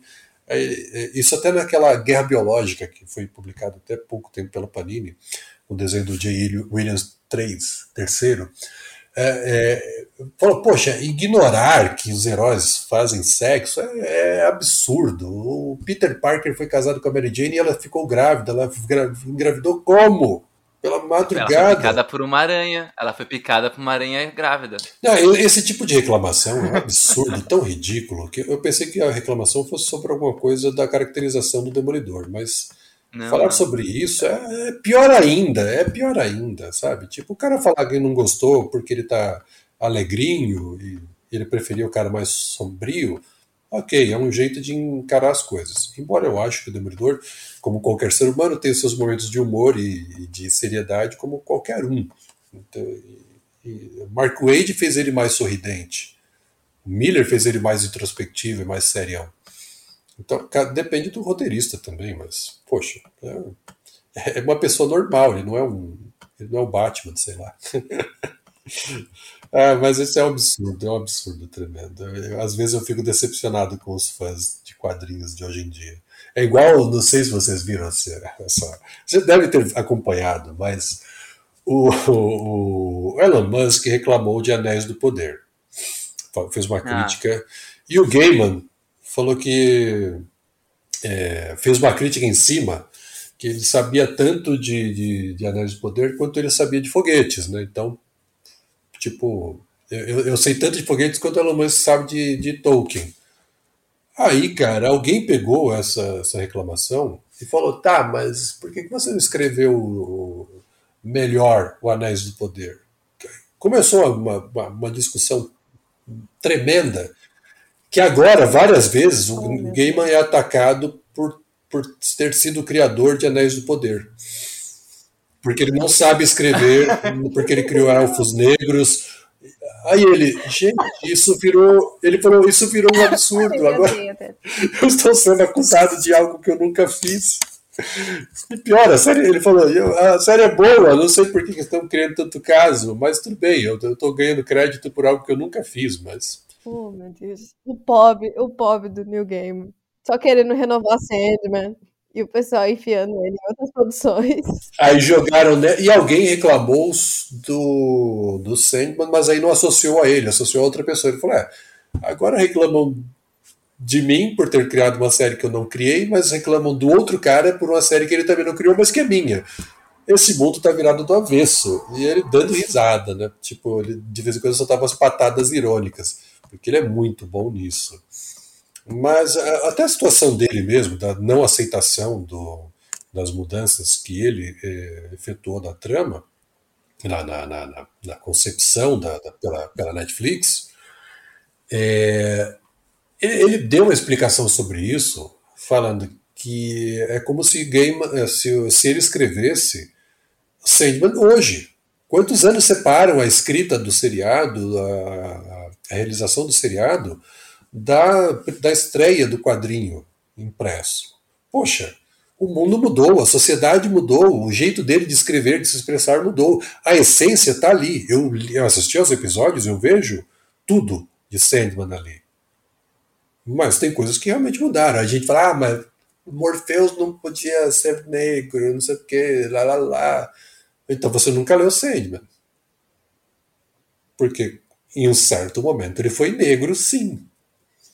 Nunca leu o episódio, a, história, em que ele foi, além de, é, é, além de ele ter se passado por um negro, ele foi também muito sacana com a personagem feminina. E, tanto é que ela estava no inferno até ele decidir perdoá-la. Né? Eu acho ele foi um personagem muito sacana, muito cruel.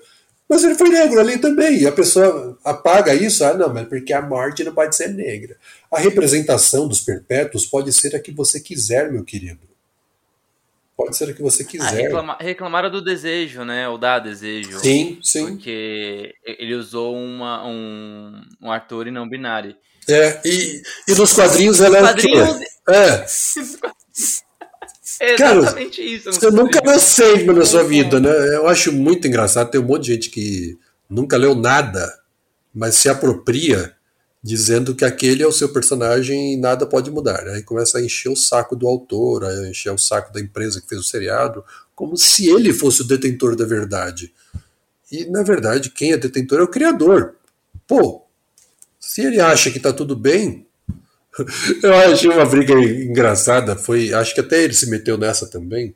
Que alguém falou que elfos não podiam ser negros, né? E, e, mencionou uma frase: elfos não existem, mas tudo bem.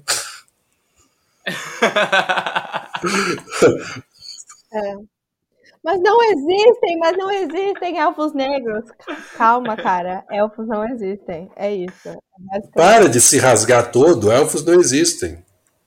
Eles podem ter a cor que quiserem, podem ser até verdes. É. Mas quiseram criar uma etnia negra. Ué, por que não pode ter?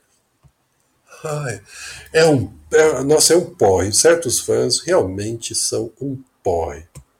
Mas graças a Deus que as vozes conscientes acabam fazendo. é, é, dando mais valor àquilo que está sendo visto ou apresentado em quadrinhos ou cinema. Graças a Deus.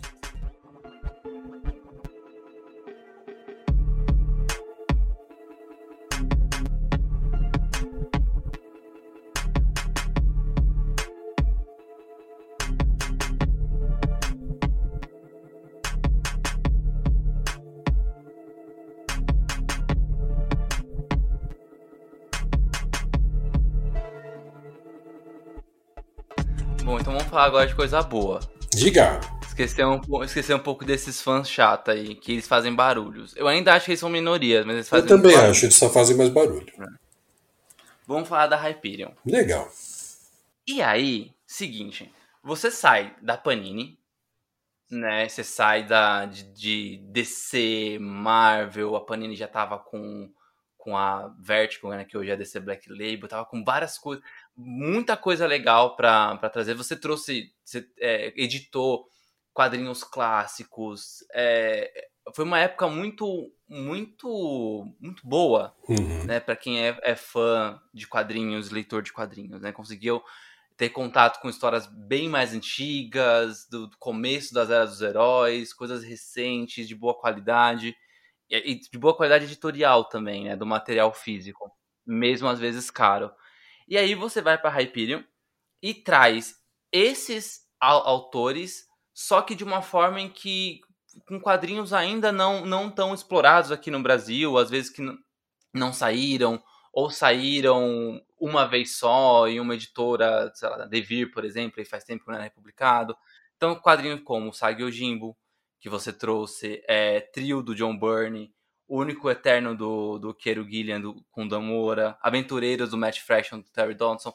Então, você trouxe tanto os é, autores clássicos, autores do novos, os novos clássicos, né, os novos é, as novas lendas estão surgindo, né? O, o Matt Fraction, que é, que é super conhecido.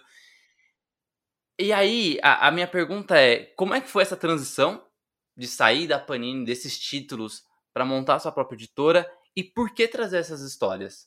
Olha, a maioria dos títulos eu, eu, eu costumava ter uma lista de títulos que eu gostaria de ver publicados no Brasil, mas que ainda não eram. Alguns eu tentava fazer com que fossem publicados onde eu estava trabalhando. Como não rolava, ficava ali de lado, né? Algum dia, quem sabe, a gente consegue convencer o pessoal a deixar que seja publicado. Aí como eu vi que meu tempo estava chegando ao fim lá, eu falei, bom, eu tenho a minha lista, o que, que eu vou fazer? Vou correr atrás de licenciantes, vou me apresentar, montar minha editora e vamos começar a conversar. E assim foi. Eu, eu quis trazer quadrinhos que não eram publicados e que com certeza não seriam publicados. Com certeza não seriam. Hoje muita gente está trazendo bastante coisa de diversas editoras americanas, mas sempre eu acho que as pessoas ignoram que a produção é, não só americana, mas mundial de quadrinhos, tem muita coisa a oferecer. Muita coisa mesmo. E a gente só arranhou a superfície desse iceberg de trazer materiais diferentes, autorais aqui. E eu estava mesmo querendo fugir do, do, do, do, senso comum, né? De ficar fazendo coleções colombadas que se completam, é, só capa dura para todo mundo. Não, eu queria trazer quadrinhos que as pessoas pudessem ainda comprar e coubessem no bolso, com autores de renome ou até não tão conhecidos, mas que já tivessem pelo menos algo publicado no Brasil que a pessoa pudesse ter como referencial visual ou até memorial. E também clássicos, né? O Saigo Jimbo é um desses. Eu, eu, eu achava, na verdade, que eu podia é, estar cometendo um erro ao trazer o SAG. Não. Porque é uma não. série. Então, mas eu, eu pensava, Não, é pô, é bom. uma série, é uma série antiga, né? E talvez só eu e o tradutor, meu amigo, sejamos fãs, né? Então, falei, sei lá, né? Perguntamos para alguns jornalistas, eles falaram: nossa, se você conseguir trazer, vai ser uma maravilha. Mas ainda assim a gente ficou com o pé atrás, porque parecia que era algo da nossa geração. E a gente falava: será que o público novo abraça essa ideia? Um público que nunca comprou o SAG Odimbo? E a gente tem visto que o SAG é um dos nossos carros-chefe de venda hoje.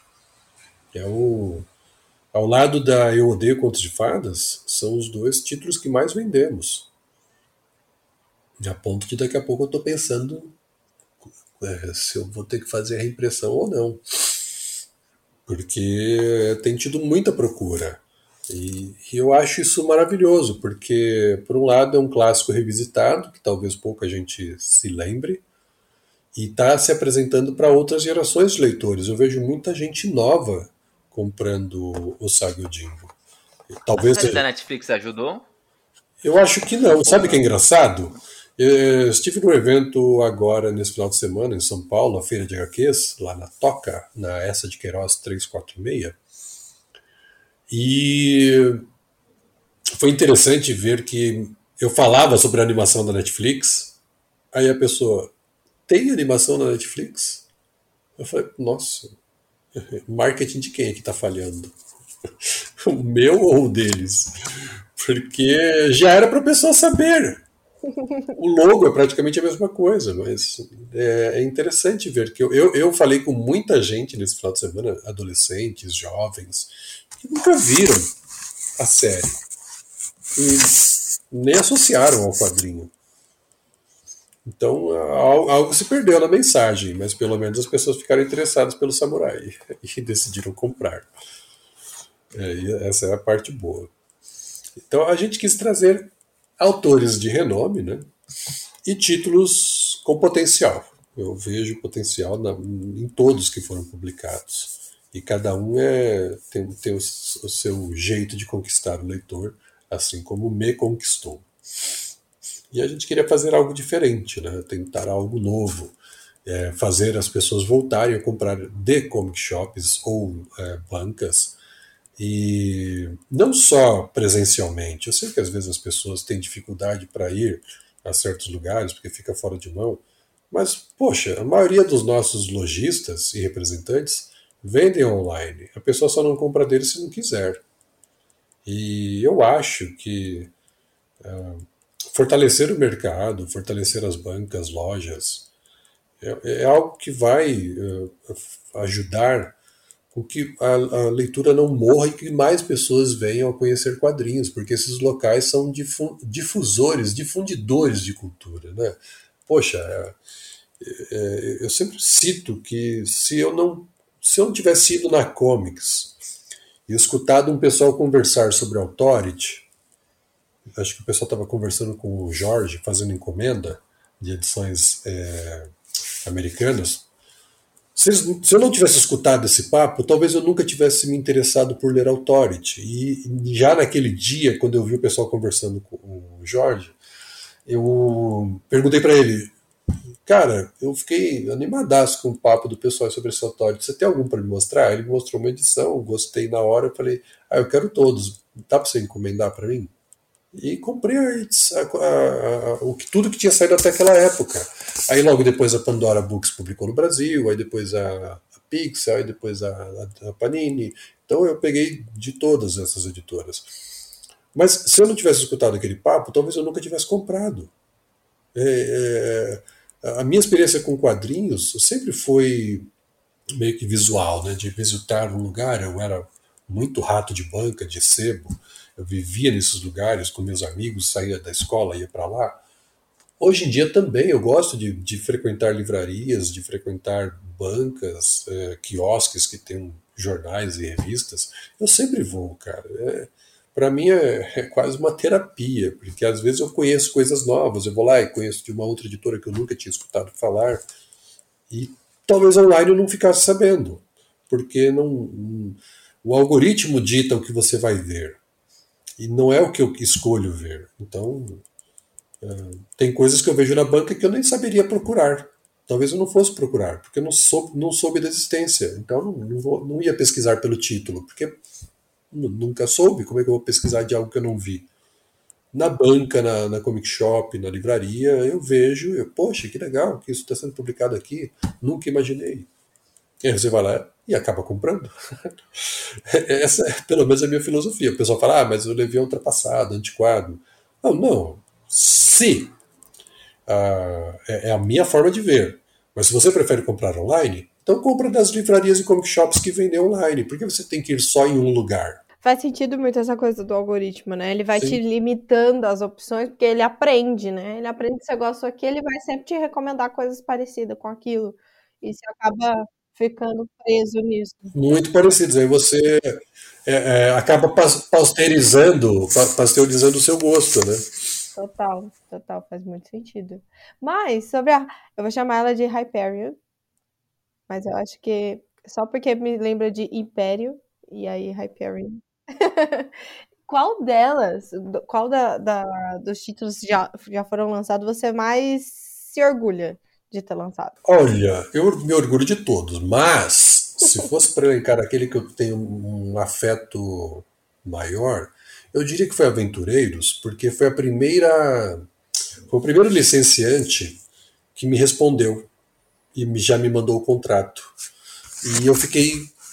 Cara, eu fiquei com uma felicidade, eu fiquei eu, eu, eu, não chorei, mas eu cheguei perto. Eu, eu, fiquei muito feliz, porque ia ser o meu primeiro título, sabe? E de autores que eu admiro pra caramba: Matt Fraction, Terry Dodson, Rachel Dodson. E eu nunca, nunca, nunca na minha vida achei que eu pudesse ter essa oportunidade de publicar algo de alguém que eu gosto, que eu admiro, e de uma editora que seria minha. Então, foi uma, uma, uma avalanche, uma maré de emoções então eu, eu, julgo sempre que ele é, não é o meu preferido. Eu, eu, eu, amo todos os títulos, mas se fosse para questão de é, mais conexão emotiva, é, eu diria que é o Aventureiros, porque foi esse primeiro, o primeiro contato, primeira resposta, é, o primeiro contrato, embora ele tenha demorado mais do que o segundo contrato para ser assinado, porque a, a pessoa acabou me deixando no vácuo por uns dois meses é, isso foi um absurdo, desesperado. Eu falei, eu não tenho eu não tenho contrato, será que ela desistiu? E eu mandava mensagem dia sim, dia não, dia sim, dia não, e eu queria muito que ele fosse o primeiro título da editora. Queria muito. Porque eu já tinha na minha cabeça que era ele por causa de todas essas conexões que eu fiz né, na minha própria cabeça. É isso que dá ser meio lesado. É, como eu já tinha elencado para mim que ele seria o primeiro, então não importava que eu já tinha assinado até o, o contrato do segundo e do terceiro. É, o primeiro era aquele, porque foi a primeira pessoa que me respondeu, que me deu atenção, que falou que é, ia embarcar comigo nessa aventura de uma nova editora. E eu falei, poxa, e agora a pessoa me deixa no gelo? Que, que, que é isso, Senhor? O que está acontecendo? Fui abandonado, seduzido e abandonado.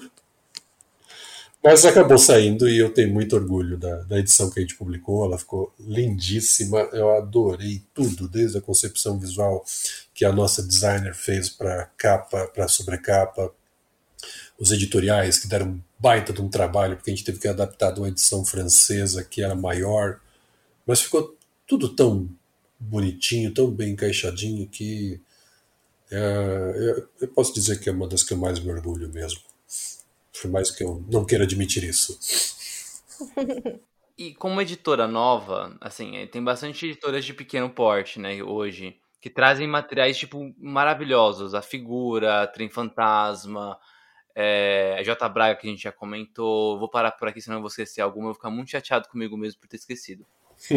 Mas você acha que com tantas editoras trazendo tantas coisas legais, né? A, a Panini ainda é super forte no mercado. Sim. Né? É, há, há, ainda espaço, né? há público ainda para esses títulos mais alternativos, vamos assim dizer? Eu acho que público tem, sempre teve. O problema é chegar a esse público. É, nós temos uma barreira no Brasil que é continental, né? A distribuição é um baita de um problema. A gente não consegue chegar em todas as regiões ao mesmo tempo. É uma luta que a gente tenta todo dia, por isso que eu abro sempre esse leque da possibilidade de ter é, lojas e parceiros espalhados pelo Brasil, porque é a melhor forma de alcançar o território. A gente não tem mais uma distribuidora como tinha antigamente. Então agora é cada um por si lutando para fazer valer a, a, essa distribuição. Mas eu acho que tem espaço, cada vez aparecem novas editoras, porque tem muitos títulos a serem publicados. Eu acho que a gente precisa recuperar público, precisa recuperar leitores. Eles estão aí, às vezes até não estão lendo, não estão comprando nada, mas eles estão aí. Só que ainda acho que as coisas realmente só vão decolar no Brasil para todos quando a economia estabilizar, quando o dólar baixar um pouco e os custos gráficos diminuírem, porque as gráficas, é, consequentemente, diminuem o custo do papel, e aí as editoras vão poder é, abaixar ou aumentar menos né, o valor de capa, não sei. Abaixar eu acho impossível que alguém abaixe. Mas tentar trabalhar com valores mais próximos do patamar do bolso do cidadão brasileiro. Né? É o que a gente tem tentado.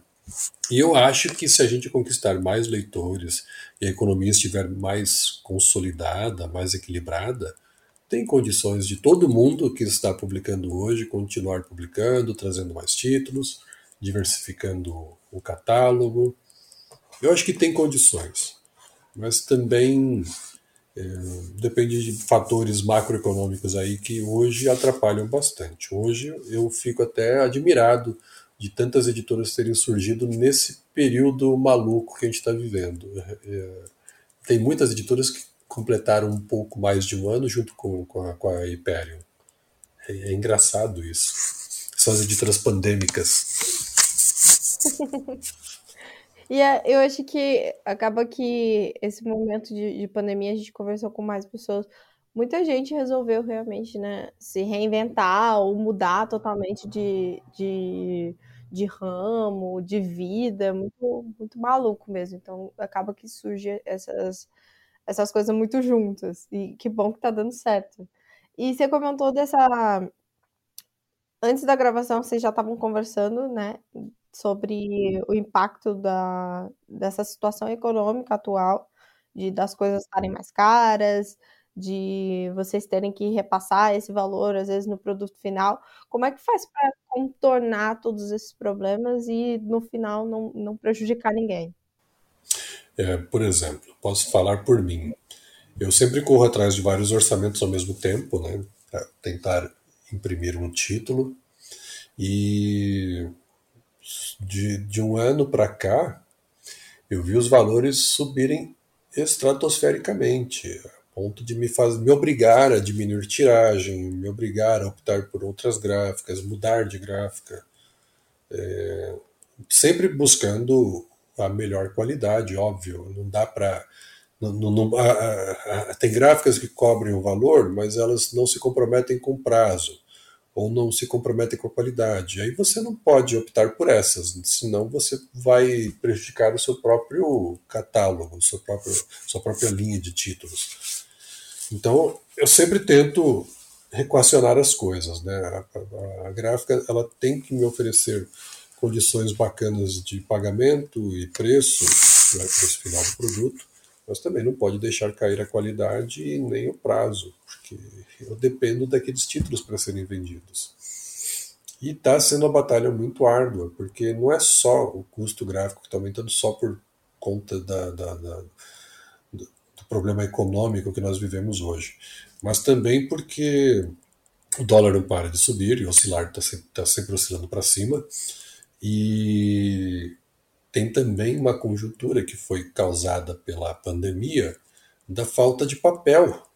Como muitas linhas de produção pararam em certos períodos, e teve também uma coisa que muitos acho que esqueceram, aquele navio que encalhou lá no canal de Suez no Egito, até hoje reverberam os problemas causados por aquele engarrafamento de navios. Tem cargas que até hoje não chegaram, que estão chegando porque os portos ficaram lotados, porque a fila de navios ficou uh, lotada. Tem gente que não recebeu a encomenda daquela época ainda, que ainda estão tentando uh, colocar num porto em algum lugar. E o papel entrou nessa categoria também, ele ficou parado lá, aí as linhas de produção diminuíram a produção, e aí quando a economia reativou, eles não tinham como atender a demanda, então ainda está se equacionando para chegar nisso. Eu sei de gráficas no Brasil que elas vão parar provavelmente já no ano que vem por não ter como atender. Não vai ter como atender. Não tem papel, acabou o papel, não, não conseguiram comprar de outro fornecedor. É, com a alta do dólar, uma das maiores produtoras de papel aqui, celulose, no Brasil, decidiu que seria melhor exportar do que vender para o mercado interno então ela deixa só a sobra do que tem. Se der, atende. Se não der, problema de quem está tentando comprar, porque para eles o que vale é o mercado externo, porque o dólar está mais de 5,20. Então, tem, tem, tem muitos fatores envolvidos e todos afetam todas as gráficas, todas as editoras.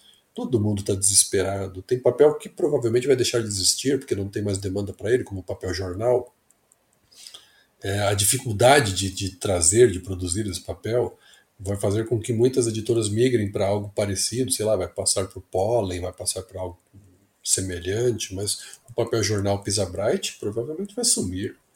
Esse aí não, não vai ter muita demanda mais. E acaba ficando mais caro, e se vai ficar mais caro porque tem pouca demanda, então não adianta. E, e aí tem um outro problema: o papel que acaba ganhando muita demanda, como o coucher e o offset, também sobe porque, porque tem muita gente querendo. Então, é, a realidade desse, a mentalidade desse pessoal é: se todo mundo está querendo, aumenta o preço, porque onde tem procura, eles vão querer pagar. E aí aumenta e se tudo. ninguém quer, também aumenta o preço. Sim, porque ficou escasso. É, a lógica deles é sempre aumentar, nunca de abaixar. Por isso que eu acho uma dificuldade tremenda, mesmo que o dólar caia, que as editoras consigam diminuir os valores dos preços de capas dos seus títulos. Porque ah, ah, os produtores do, do papel não vão voltar atrás.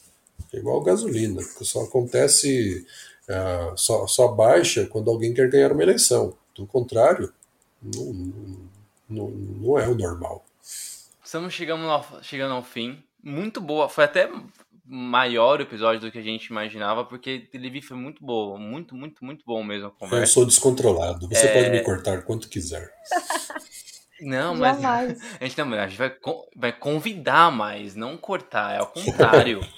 né? Ao contrário. Te, a gente tem mais uma pergunta antes, mas eu queria. Eu tava, eu tava lembrando aqui enquanto você estava falando, eu tava lembrando. É, eu cheguei a fazer alguns trabalhos editoriais quando tava na Comics ainda, né? Porque eu conhecia o pessoal da editora New Pop. Ah, que legal, o Júnior. O Júnior, é. E aí, naquela época, eu cheguei a, a ou colaborar na revisão ou ser assistente de alguns projetos dele, né? E aí eu lembro de dois especificamente que não foram projetos que eu era fã, né, muito, mas que a minha mãe era muito fã, né? E aí foi muito legal, porque tipo, era algo que eu tava levando para ela, que eu ajudei a fazer que ela gostava. Um foi o Speed ah, Ah, que legal. Né? E o outro é que ela, minha mãe sempre foi muito fã de série de televisão de crime. Uhum. E ela gostava muito de CSI. Certo. E, e eu, e eu também fiz parte da, da, da equipe que editou o mangá do Cesai, que saiu pela New Pop lá atrás, né? Então, essa, este gostinho de fazer alguma coisa que você tem algum apego emocional, assim, é muito legal. E aí eu vejo Eu vejo hoje, tipo, Star Wars saindo, ó, a gente falando de Star Wars, viu? Uma viu, hora sempre. sempre. Todos os caminhos levam a Star Wars. Leva a Star Wars. Eu vejo Star Wars saindo, vejo é, outras séries que eu era muito fã quando era pequeno, assim, e eu fico imaginando como deve ser legal, assim, é, tá junto nessa parte de produção, Sim, assim, sabe? É muito bom. É, traduzir, trazer os seus termos para lá também, ter o cuidado para escolher o, o, o que pode se encaixar ou não na história. Deve ser bem bacana. Você tem que ter muito cuidado, porque aquilo não é só para você. É toda uma legião de fãs que também gosta. Principalmente quando envolve franquias com renome, né? E até muito tempo de estrada. Mas eu vou te falar um fato curioso. Vou falar para vocês dois um fato curioso.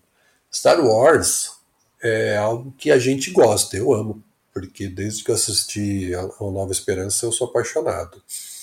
Mas não é das séries que mais vendem, não, viu? É, eu fico impressionado que ainda sai. Porque eu, eu, eu imagino que não deva vender tanto. Eu acho que é um fenômeno engraçado que a maioria dos fãs de Star Wars não leem os quadrinhos de Star Wars. Eles gostam muito de memorabilia, cosplay, espadas e outras coisas qualquer, menos literatura. Eles não curtem os quadrinhos, eles não curtem os livros. É, é, um, é um fenômeno engraçado, porque, até onde eu sei, os quadrinhos são canônicos, então deveriam estar prestigiando os quadrinhos, mas o pessoal não prestigia, eu acho isso absurdo. Eles só compram as adaptações oficiais dos filmes e nada mais. E, tipo, você tem séries maravilhosas sendo publicadas e praticamente ninguém lê. É, é, nossa, é um desperdício de papel, desperdício de impressão, desperdício de trabalho. Eu acho tão triste. Não, não, não. Desperdício não. Não, não, desperdício no sentido Deixa de que. Assim. É, eu ia comentar isso. O Tico, o Tico é o que sustenta esse mercado. Deixa assim. No, pelo amor de Deus. Eu, eu vou cortar essa parte, Levi, porque pra ninguém da Panini ouvir e falar assim, ah, é verdade, é melhor a gente parar. É. Daí o Tico automaticamente entra em depressão. Não. Eu acho que parar nunca vão parar, mas que dá uma tristeza porque é tanto empenho para trazer o material e ver tão pouco reconhecimento do público, porque não é como se Star Wars fosse uma marca desconhecida e ninguém soubesse que tem quadrinhos publicados. É, é interessante esse fenômeno de que ninguém lê. Nesse sentido que eu falei que é um desperdício, porque é, é tanta, tanto empenho envolvido, tanta coisa envolvida, a tiragem, o gasto com impressão, e para depois ninguém ler. É, é, é é, é, um negócio assim que eu, eu, eu, fico abismado. Mas em compensação, as miniaturas e os cosplayers e, as, e tudo mais deles, memorabilia, vende pra caramba. E é o que as pessoas levam quando vão autografar algo, né? É engraçado que ninguém leva um quadrinho para um fã de Star para um autor de, ou produtor de Star Wars para ele autografar no quadrinho dele. Não, leva o sabre de luz, leva o capacete, leva a capa.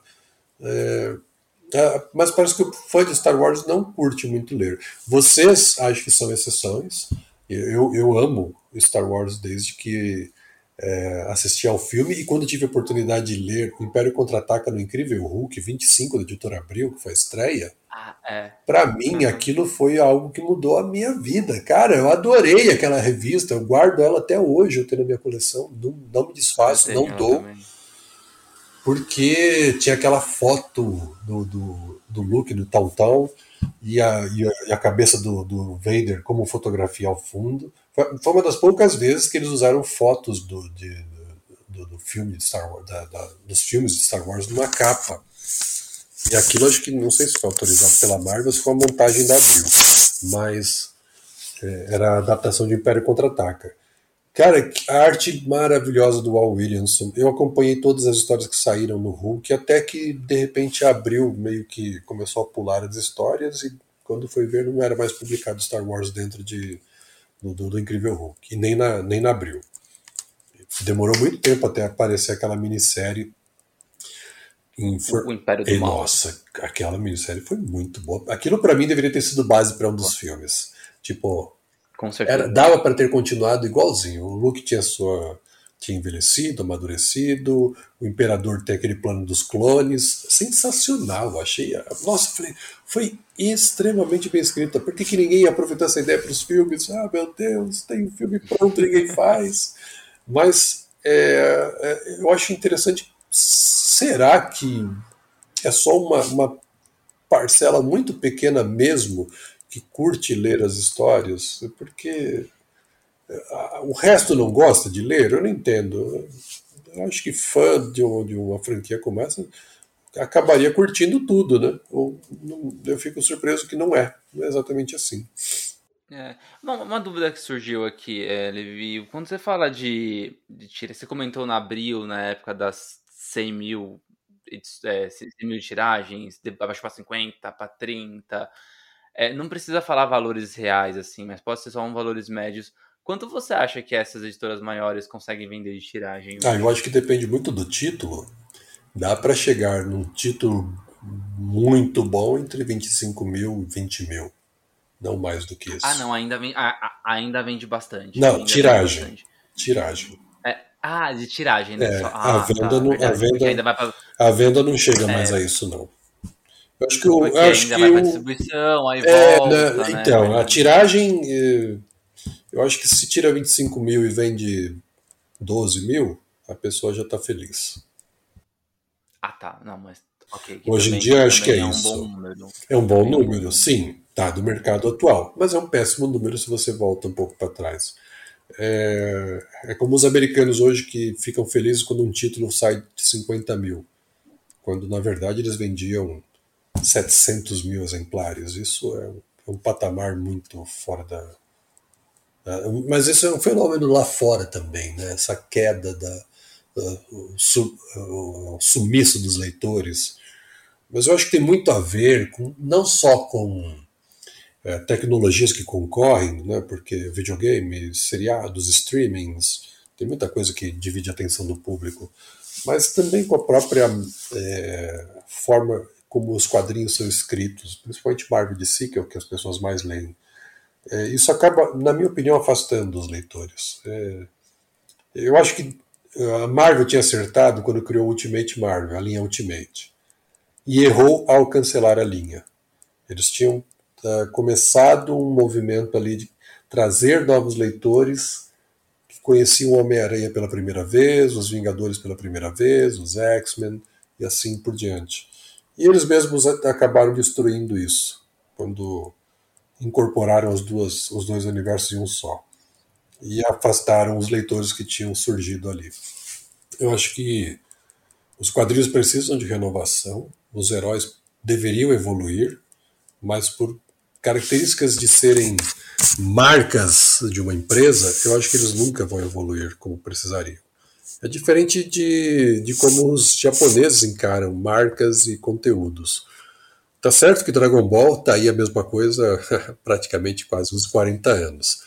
Mas a gente viu uma evolução em Naruto de um moleque birrento para um líder de uma, uma aldeia e é mentor de novos, novos heróis, novos ninjas, e agora seguido pelo seu filho. Então, o legado vai, vai com ele. Uh, Ultra Seven, a família Ultra, Ultraman, toda renovada, tem os filhos, os descendentes do primeiro Ultra, então há uma renovação. O personagem é constante, mas há uma renovação. Não é o mesmo personagem, ele mudou. Então, eu acho que os americanos deveriam, de alguma forma, tentar incorporar algo que a escola asiática tem há muito tempo. Personagens deveriam ter o seu fim em algum momento, mesmo que demore, como One Piece. Mas até aí a gente já sabia que um dia ela acabaria, porque desde o começo o Oda fala que vai acabar a história. E isso faz parte da característica deles, de mercado. E é interessante que, às vezes, o fã é que não deixa também acabar, né? O fã não permite a mudança. Ah, não, porque agora querem colocar outra pessoa no lugar do Batman, lá, lá, lá. Batman para mim sempre vai ser Bruce Wayne, eu não compro se não for. E a empresa se vê meio que presa numa fórmula que ela mesma acabou criando e não, não quer evoluir, não quer sair dali, não quer mudar. E aí as pessoas, as pessoas vão embora, param de ler e deixam de acompanhar quadrinhos, porque é tudo a mesma coisa há 80 anos. Isso é verdade. Eu acho que a gente já comentou alguma vez aqui sobre, sobre isso, que nenhum personagem morre, né, de verdade, assim, hoje em dia. Ele sempre volta, arruma um jeito de trazer ele de volta. Mas, como a gente está falando sobre inovar, sobre coisas novas, trazer coisa nova, você, Levi, pode contar pra gente alguma novidade, alguma coisa prevista para 2023 aí que ninguém sabe, é, exclusivo Divergência Criativa? É, eu não posso falar o título, mas nós estamos negociando uma publicação da Dargo, uma publicação europeia, para lançar no ano que vem. Eu não posso ainda falar o nome do autor, nem, da, nem o título, mas eu já deixo como, como exclusividade para vocês que a gente está negociando um título europeu e será publicado no ano que vem. E o formato vai ser o álbum mesmo, mas não será capa dura. Eu acho que não precisa. É isso, é isso que eu posso falar.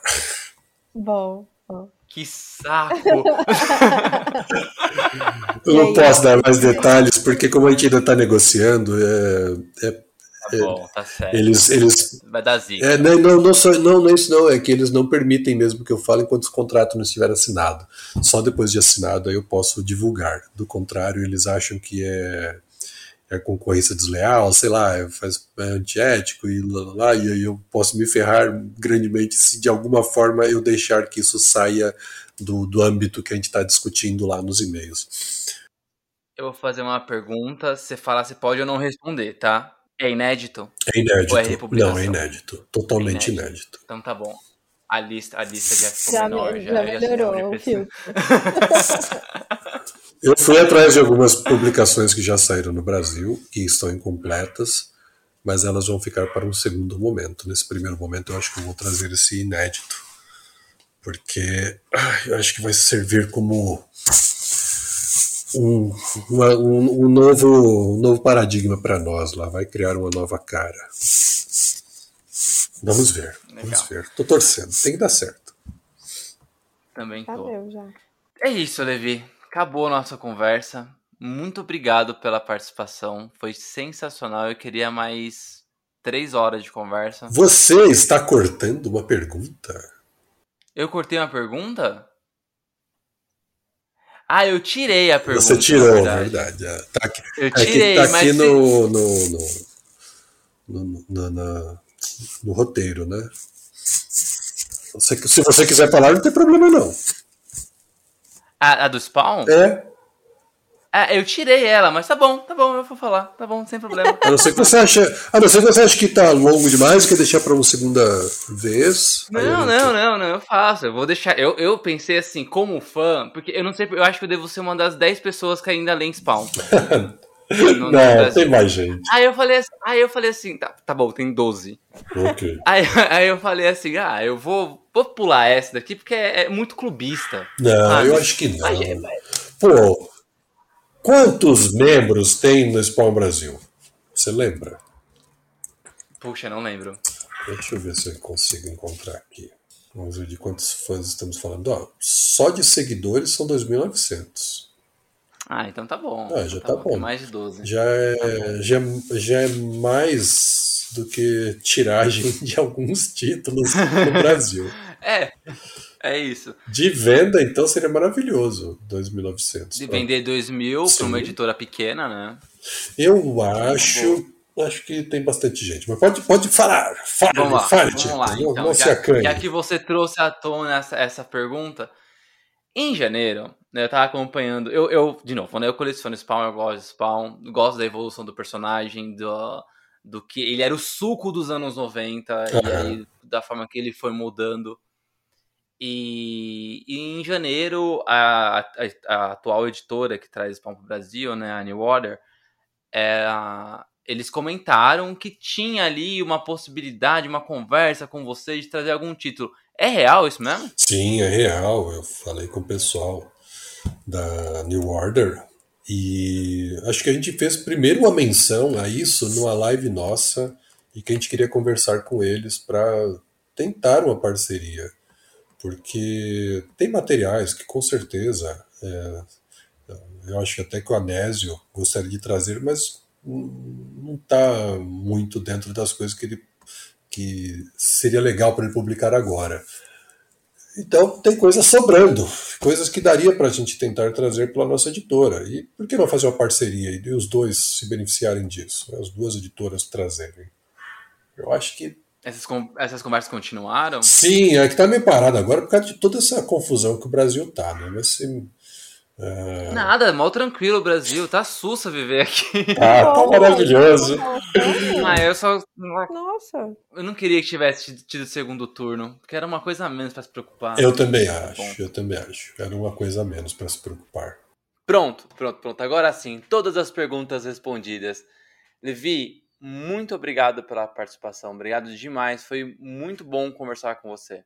Gente, eu quero agradecer pelo convite, por vocês me escutarem todo esse tempo, porque eu falo pra caramba, vocês viram, né? Eu tenho quase que a necessidade de falar o tempo todo e atrapalhar até quem está é, conversando comigo. Me desculpe imensamente se eu falei demais, eu exagerei, é, mas é que o papo tá tão gostoso. Vocês são pessoas tão bacanas para a gente conversar e eu é assim, quando eu sinto que eu estou com amigos, eu me solto muito. Eu gosto de conversar, bater papo, ouvir a pessoa, saber opiniões, trocar opiniões, falar de coisas que a gente acredita. É muito gostoso, sabe? É muito gostoso quando tem essa empatia, essa reciprocidade. E eu senti isso com vocês. Eu agradeço demais o convite. E aos ouvintes, perdoem por todo esse tempo exageradamente longo das minhas falas. Pô, eu fiquei mega emocionado agora, Levi. Obrigado mesmo. Muito obrigado. De coração. Obrigado pelo, pelo elogio. E daqui, daqui é cerveja, tá? Oh, com ah, certeza. É. Na, na, próxima tem que ser. na próxima ao vivo que a gente se encontrar tem que ser. E para encerrar bonitinho, a gente deixa os contatos, arrobas, onde encontrar você, a editora, tudo. Deixa aí. Buenas! Para quem nos acompanha pelas redes sociais, eu tenho o meu Instagram, arroba levi.trindade, e nele você também vai conhecer o perfil da Hyperion Comics, ou Hyperion Comics, ou Hyperion, ou Hyperion. E ele é o arroba Hyperion Comics. Temos o nosso site, mas ele está em manutenção, porque a gente vai finalmente sair com o site. Dá tanto trabalho fazer certas coisas. É, e é o hyperiocomics.com.br, logo mais vai estar ativo. Agora, por enquanto, acho que só está uma mensagem de manutenção lá, porque ele estava no ar, mas a gente teve que tirar para fazer umas coisas. E vai ficar bonitinho, você vai saber onde encontrar todos os nossos quadrinhos. Na nossa rede social lá do, do perfil do Instagram tem já as, uh, uh, os endereços de todas as lojas onde você pode comprar os nossos títulos. E agora tem algumas novidades, né? Que a gente está sendo distribuído também pela DPL, que é uma distribuidora nacional, e vamos chegar a locais que as nossa, a nossa rede antes não estava chegando. Então, muito mais bancas e lojas vão receber, mais livrarias. Se preparem, vocês ainda vão ser é, atingidos pela Hyperion. Sensacional. Sensacional. Hyperion é, vai, vai dominar o mercado. Não, não sei, tô, tô brincando, assim, é um exagero, mas é só pra, pra, pra falar que, que é, é bom ver crescendo assim, né? Conseguindo essa distribuição, conseguindo trazer, levar esses, esses quadrinhos mais de nicho para mais pessoas, né? E aí, quem sabe, pessoas que já pararam de ver, de ler os super-heróis porque cansaram, voltam. É, uma característica dos títulos que a gente tem trazido é que muitos deles têm começo, meio e fim, e são séries não muito longas, ou então são até volumes únicos. Você pode entrar nessa jornada e sair a hora que quiser. Isso acontece até com o Saga Jimbo, que por mais que seja uma, uma linha, uma, uma série longa, ele você pode ler independentemente cada volume. Você não é obrigado a ler a coleção inteira. Então, qualquer hora que você entrar numa aventura de Usagi, você vai poder também, se quiser, ir embora. Não é obrigado a ficar. Então, convido a todos os uh, ouvintes da Divergência Criativa que quiserem conhecer os nossos títulos, que nos visitem nas nossas redes e mandem uma mensagenzinha para nós lá, falando do que acham dos nossos títulos. Vamos ficar por aqui então. A gente volta terça-feira que vem. Levi, muito obrigado pela participação. Gi, obrigado por mais uma semana. E a gente se ouve. A gente se ouve. Um abraço! Valeu! Tchau!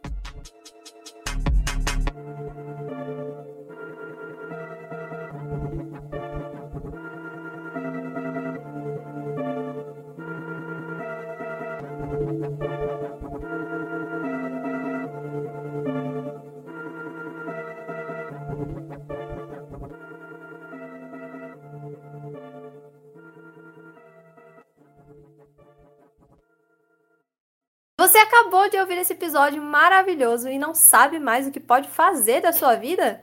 Pois siga a gente nas redes sociais.